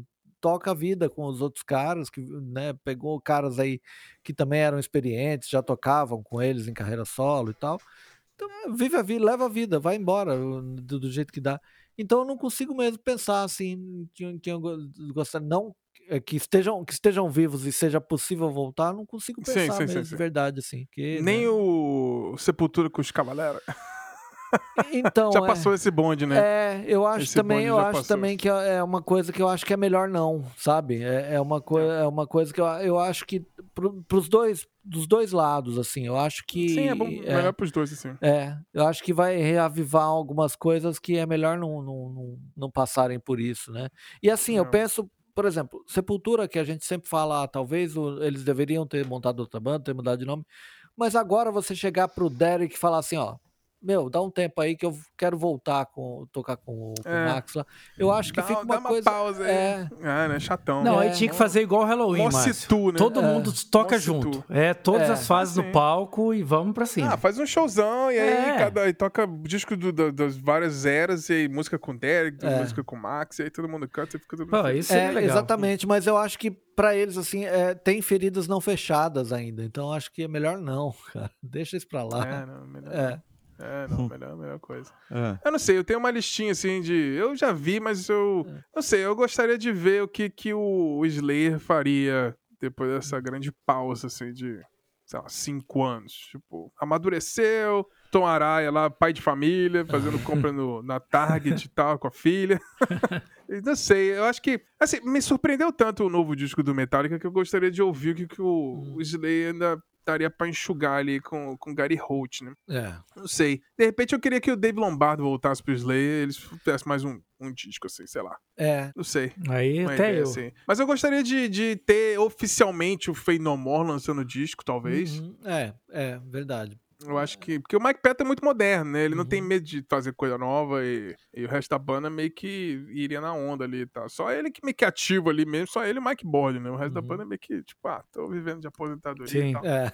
É, não sei, acho que talvez essas, assim, mais, assim, é, possíveis, né, de acontecer, Uhum. seria talvez, é isso mesmo. Não sei, eu, eu sabe uma banda que eu ficaria bem curioso em saber se eles juntassem no estúdio e lançassem uma parada, o The Police. É, pode ser. É, É. que assim, é, Police eu acho que... é outra banda que assim, eles têm que vencer Tem muita mu- é- rusga, né? É, então, na verdade, quando vai pra ter esses revivals, os caras têm que ir cada um com seu advogado e aí fica cada um numa sala e os advogados se acertam ali. Os advogados gravam os discos também e os caras ficam É, só ali. é. É. Aí no palco fica Mas não aquela coisa, não, não ultrapassa essa linha aqui, senão. É, o Né? pau vai comer. É. Sim. E tem, e tem outra que talvez seja meu maior desejo, assim, talvez, que, pô, maior frustração, eu cheguei a ter ticket do show dos caras e o, vocalista quebrou o pé e eles cancelaram a porra toda, é o Rage Against the Machine. é. Eu queria um disco novo do Rage Against the Ah, Machine, assim, é. com os tópicos atuais, assim. Mo- Hoje. Tem um material, hein? Tem material pra Machine falar. hoje. É. Ah, porra, tem 20 anos de, de absurdos aí pra eles falarem. Nossa, demais. Eu acho que seriam essas. é, talvez o meu top 1, assim, que eu acho que eu, eu ficaria super feliz de ouvir um disco do Rage Against the Machine em 2023, 2024. ou Em breve, felizão, com certeza. Ah, Xará, eu você acho- tá aí- falando? Pode falar mais, depois eu falo. Não, eu acho que nesse ponto, aí você matou a pau, porque o Rage Against Machine é uma banda que sempre trabalha com temas atuais. Eles não. Cara, ele não vai fazer um disco sobre os anos 80, ele vai fazer um disco sobre o que não, tá acontecendo agora. Então é, é uma banda que ela pode voltar em qualquer época, porque ela sempre vai ter material pra produzir, né? Sim. É. É, mas os caras meio que se aturar mesmo ali, porque eles É. meio que se gostam, mas não, não gostam de ficar perto. É. É aquele tipo, eu gosto de você, mas tenho ranço. Não gosto de você, mas não chega muito perto. Não, eu ia falar do- de uma banda que só lançou um disco, que todo mundo ficou curioso saber como seria. Eu queria saber como seria o New Radicals hoje, sendo que ele só tem É. duas músicas, né? O que eles iam É. fazer agora? É. É, É. Pois é, e é uma banda que, cara, eu, se escutar os deep cuts, assim, tem umas coisas interessantes ali. Mas é porque aqueles dois hits ficaram É, muito ficou demais, na ficou né? demais. Meio que passaram por cima dos deep cuts, assim, e tal. E agora, pra fechar, pra gente rir aqui, e bandas que seriam impossíveis voltar, você gostaria de tivesse uma ressuscitação aí, lançar um disco, fazer uma turnê? Marcião, Ah, o- David Bowie. o David Bowie. Não, banda, banda, É, banda. não, ah, Artista, aí eu aí tu vai ficar o dia inteiro falando Prince, David Bowie, não, é banda. Caramba, banda. Cara, eu, que- eu queria que a formação clássica do, do Deep Purple pudesse voltar, mas aí também teria um problema. que Uhum. Precisaria voltar também a, a- a- as cordas vocais do Ian Gillan precisavam voltar Ian para os anos, os anos 70, É. né? Então, Imagina o de Purple voltar com Coverdale e Glenn Hughes. é, também, Então, cara. é. Aí é. Seria é. interessante. Imagina o Black Sabbath com o Dio, com o Ozzy, com todo mundo. É, pô, seria sensacional, né? É, então, essas bandas, tipo, tipo o Black Sabbath, é, de Purple, eu ad- adoraria, assim, que, que pudessem estar de volta, assim, com, né, com- com a É forma, porque né? o Black Sabbath voltou meio que É. com. E lançou o 13, que é um bom disco, assim. É. Eu gosto. É que assim, aquela coisa que é, é, o, o Bill Ward é, é, é, quase nunca teve assim, né? pouco, teve muito pouco nessas, né, nessas reuniões, porque na verdade ele era um cara que ele, ele, ele tocava como se ele tivesse é, batendo um prego, né? Assim, ele é um cara que ele não tinha muita técnica, ele era mais é, animal assim para tocar, né? tipo, E isso acabou com a saúde dele, né? É, Sim. Sorte que. É. então, na verdade, assim, Sorte que ele identificou ele não dá conta, não. O cara vai ter um piripaque É, então na verdade assim, é uma volta impossível, é, até por conta da, da saúde dele e agora a do Ozzy também, né? É, então essa... é, Eu acho que. Vou falar uma coisa aqui. Eu acho que quem viu o Ozzy viu, quem não é, viu. acho que já era. Aquela, aquele festival aqui na Califórnia, aqui, o Power Trip, Aham. botaram já o Judas Priest no lugar. Eu acho que a, a Sharon forçou É, botar o Ozzy no, no headline lá pra vender ingresso, mas vai rolar não. não, não vai. Quem viu o Ozzy viu, quem não viu, acho que acho que ele não passa, tem uns dois anos pro Ozzy aí. Não É. queria, né, pra mim, mas eu acho que ele não tá, pra, pra ele cancelar ele tá mal, tá mal E mesmo. vocês tá não vão falar do Pink Floyd? É, Ué, já voltou também, pô. É. Não, mas formação É, original um nem a show, pau. né? é, é, Não, é. Ah, mas eu não dava pra fazer com os três lá. é. Não, Nem mas aí eu acho que seria legal, né? Eu tenho o Sid tá Barrett também, já foi há muito tempo. É, então, mas é- aí entra na, entra na Mas mesma... pra gravar disco eu acho que não, não ia rolar, não. Pink Não, é- mas, mas entra pra na tocar mesma... ao vivo, Não, mas sim. você falou entra- que esse- pode falar aí, valeu. É. Só queria Ah, ver como É. seria. É que assim, entra no mesmo quesito do, do, do, do que eu falei da Kindy. Eu não quero que o David Gilmour passe, te- tenha que aturar Não, o, pe- o Roger Ele não Waters, precisa. Sim, não, sim. eu também não quero que o David Gilmour acabe com a paz dele É. pra ter que aturar o Roger Waters de novo. Exatamente. Eu não quero, eu não quero que ele passe por isso. Não quero que ele saia do palco com a cara, cara fechada, igual ele fez no Live É, Aid tipo, lá. Eu me arrependi de ter feito essa porra. E você, Vini? Cara, primeiro que me... Improváveis. É, primeiro que me veio à mente foi Nirvana. Porque, É. Uhum. primeiro que assim, o, o Kurt morreu e deixou todo mundo muito curioso do que, que ia acontecer depois do In Utero, né? Porque o In Utero Sim. foi cabuloso, era um disco mais próximo do que eu, eu acho que ele queria fazer, mais alternativo, mais sujo. Eu acho que, que esse cara teria feito umas paradas assim. Hoje, É. então. Então, assim, é a reunião dos meus sonhos. Mas tem várias bandas, tem várias pessoas que morreram. A, a banda Soares da Argentina tem uma história interessante, até porque terminou em 99, eles voltaram em 2020, lançaram um EP que é muito legal, e a Rosário morreu. A Rosário Blefari. Hum. Então, assim, é outra banda que, assim, eu queria ressuscitar. Ela morreu com 54 anos de câncer, sabe? Tragédia e tal. Uhum. É impossível, mas era uma que eu queria que voltasse na base da carteirada Que é mais divina, coisa assim, deles, né? espírita. É. Eu acho que minha pergunta é mais disso. Quem você gostaria de É, ouvir mais coisa? De ouvir Hum, mais coisas que isso. não teve oportunidade de ouvir, assim, É. porque as outras a gente teve. E pensar assim, pô, My Bloody Valentine lançou um dos discos mais importantes da história do rock alternativo, e aí depois lançou uma sequência 25 anos depois. E o disco é legal também. Mas eles tiveram a oportunidade de voltarem, né? Não morreu o cara, assim. Então, É. é, o mesmo vale para Neutral Milk Hotel, ou, enfim, Guided by Voices, algumas bandas assim que É, eu meu sentimento com essas bandas que acaba e meio que volta e solta disco assim. é- Meu sentimento é meio a meio. Eu acho que tem 50% de chance de dar certo. Eu acho que, Tem assim, muita- deu certo. Na maioria das vezes, na, na maioria das vezes eu gosto, assim. My Bloody deu é lógico que certo. tem um coeficiente de passada de pano, porque eu já era fã. Sim. Mas, no geral, assim, me decepciona um pouco, assim. É, depende muito do, de como que. Porque no caso do My Bloody, era uma história meio que foi interrompida também por, Hum. por doideira. Sim. Né? O cara lançou um disco muito acabado, muito perfeito, e não conseguiu dar continuidade para aquilo. Outra coisa, assim, se a gente pensar em bandas que ainda existem, artistas que ainda existem, quem é que não queria ver o Brian Wilson ter terminado o Smile, né? Assim, É. É- era outra banda. Enfim, é, o disco tá. Ao mesmo tempo, o fato desse disco ser inacabado é um dos mitos fundamentais da. Sim. da esse nossa- aí, esse aí né? deixa do jeito que tá. Deixa como tá e tal. Mas tem os caras que morrem, assim, que eu queria voltar demais. Assim, o Kurt foi uma tragédia mesmo.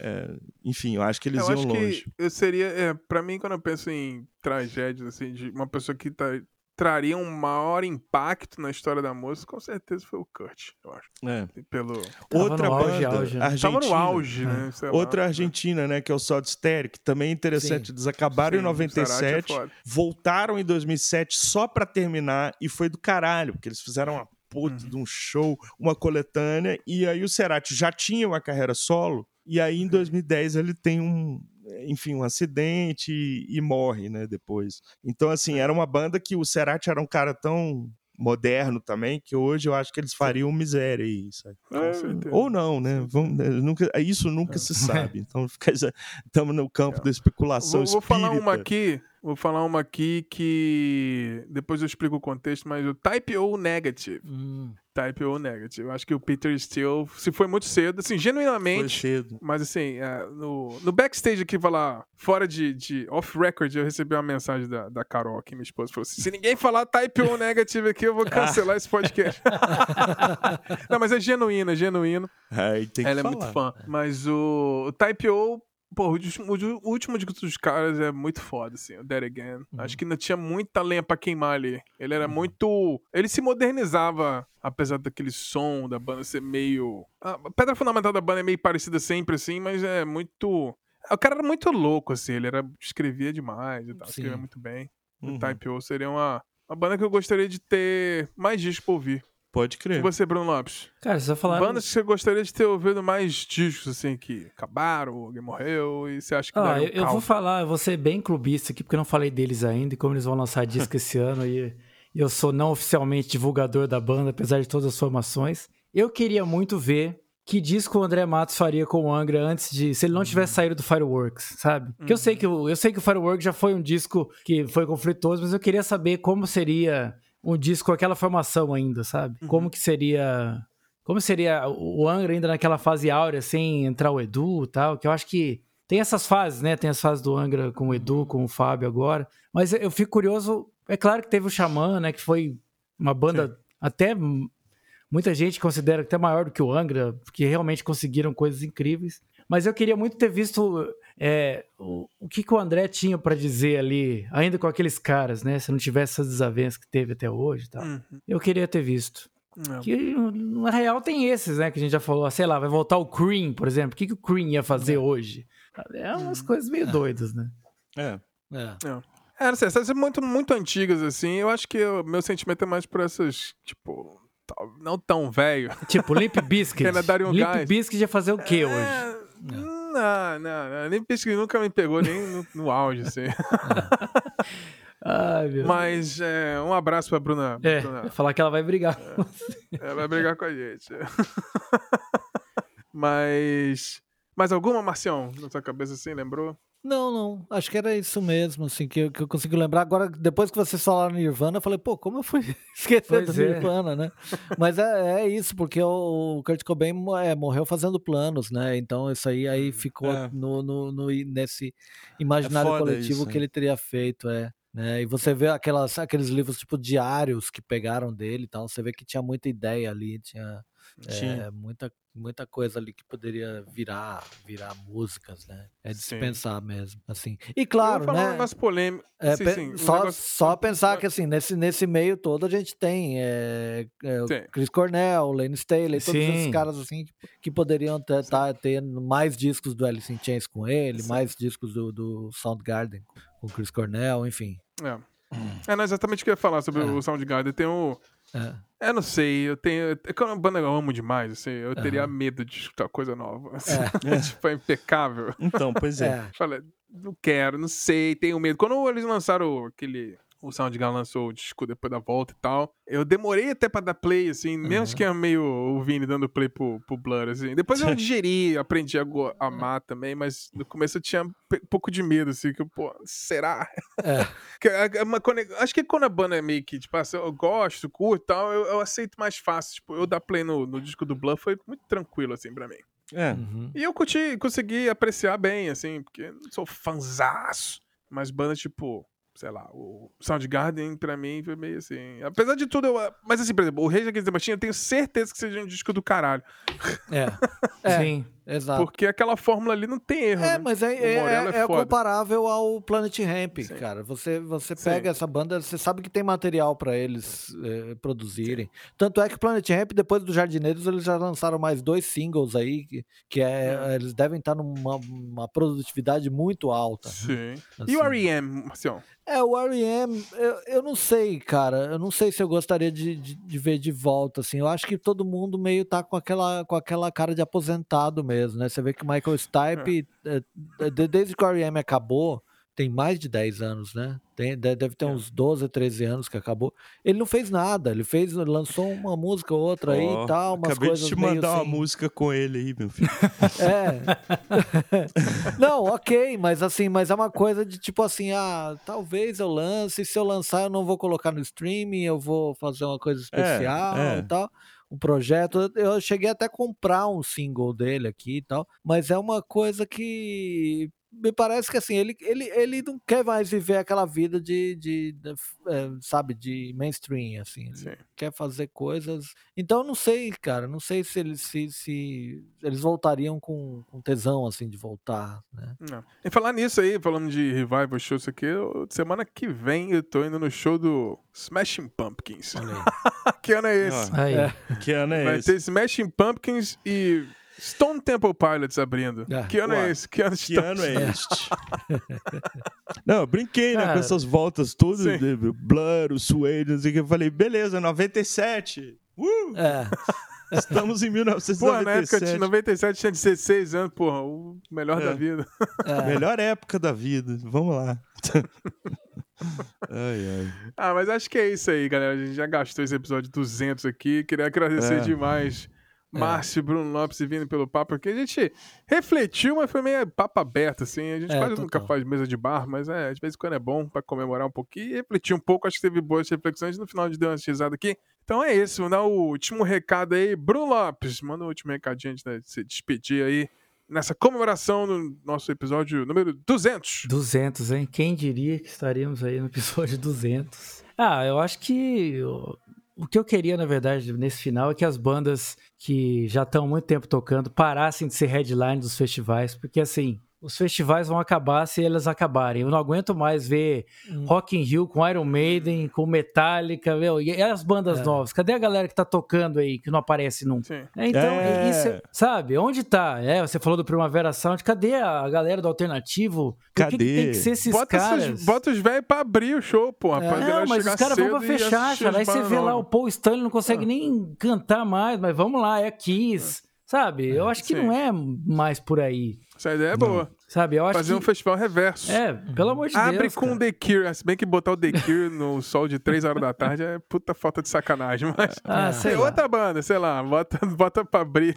É, cara. Mas porque, aí bota meu, as bandas mais novas pra, pra, pra Não, porque assim, esses caras já fizeram a história deles, sabe? E, e quanto mais eles estendem a história, mais eles encurtam a história dos outros que nem chegaram a criar a história deles. Então, assim, eu acho que. eu Boa sei que tem os reflexão. puristas, né? Que o cara quer ir, porque, né, eu nunca vi o Iron, nunca vi o Kiss, eu nunca vi, sei lá, o White Snake. Cara, esses caras já valeu, É, muito vê no obrigado. YouTube, né? então, porra. É, meu Deus, tá lá. Não, quando é show só da banda, beleza, mas festival eu tenho o meu. Não, e É você sabe, Xará, é festival e eles continuam sendo headline já há muito tempo, sabe? Você vê Scorpions, Muito cara, tempo. pelo amor de Deus. Não. Enfim, mas é isso, gente. Ouçam. Ah, Acaba que os palcos alternativos é um pouco mais legal, né? É, o aí palco fica lá, né, cara? Dois, assim, que a banda que vai fechar é, sei lá, o Gojira, o Mastodon. Sim, o é Iron Mastodon. Maiden, entendeu? pô, sei lá.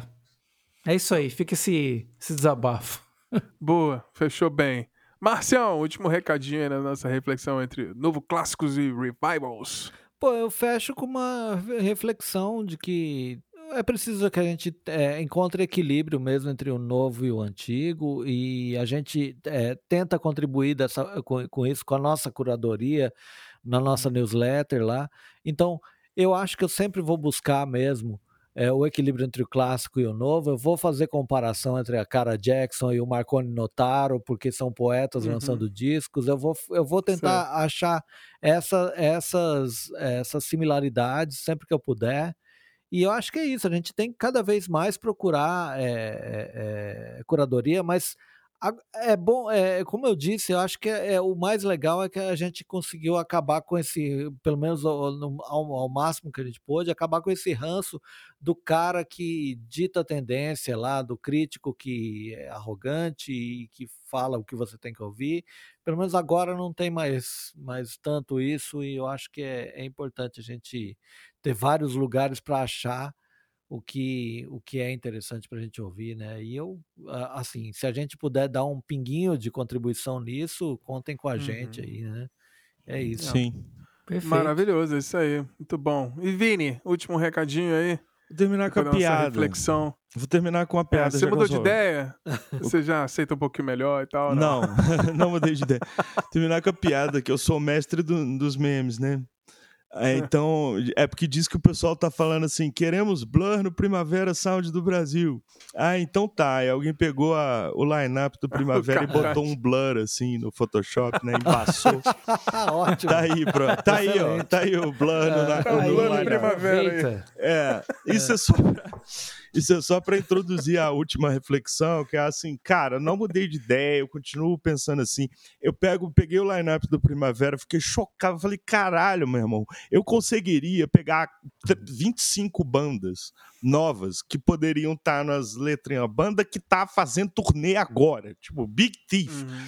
e, tipo assim, a maior banda em atividade, gringa em atividade. E sem contar que quantas atrações nacionais tem numa porra dessa, né? Porque, assim, se for pegar É. de banda independente no Brasil, você colocava ali mais 25. Mas é, isso é Sim. só pra mostrar o quanto que... É, de headline do Brasil só tem a Marisa Monte, né? Que é uma excelente... Que é excelente, Sim. assim, que é um dos acertos do festival. Mas, assim, Sim. É, isso é só para ilustrar o meu ponto aqui o tempo todo, que foi o seguinte: é maior do que a gente, é uma questão comercial que envolve outros Sim. aspectos. Então, acho que a nossa missão fica muito nesse caminho do que o Márcio e o Bruno falaram, de tentar fazer essa conexão entre o novo e o velho, mostrar que a música atual é do caralho. E, tá- e eu acho que a gente está vivendo, já falei várias vezes, um dos melhores momentos desde que eu tô vivo de cena musical, pipocando, muita coisa criativa, muita coisa nova.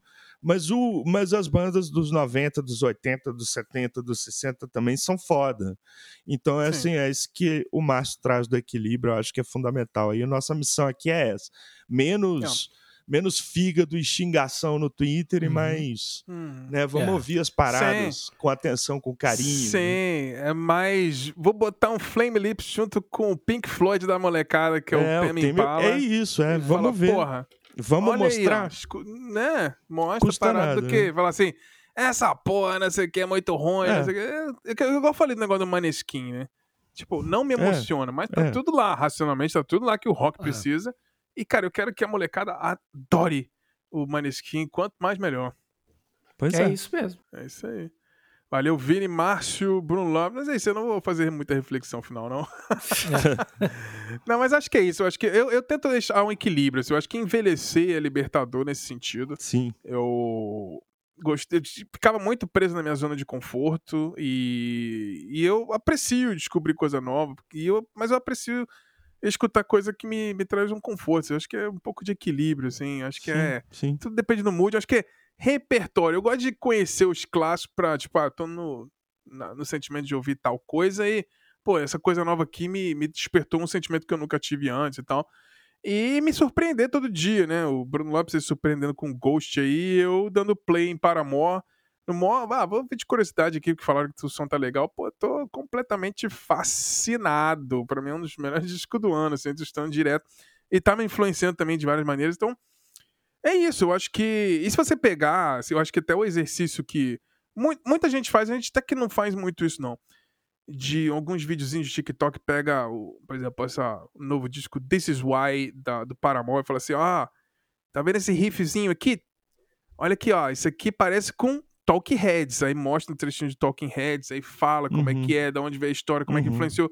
Então, eu acho que esse é o, o caminho, né? O elo, Eu é. acho que o novo é importante pra molecada estar tá ouvindo, uhum. mas em algum uhum. momento eles vão perceber que aquilo, pô, aquilo é influenciado por alguma parada, vou ouvir aquela parada e você expande, né, pô? O cara começou no Blink 182, depois de todo isso aqui, de repente ele tá lá no Bad Brains, entendeu? Exatamente. É. Escutando é.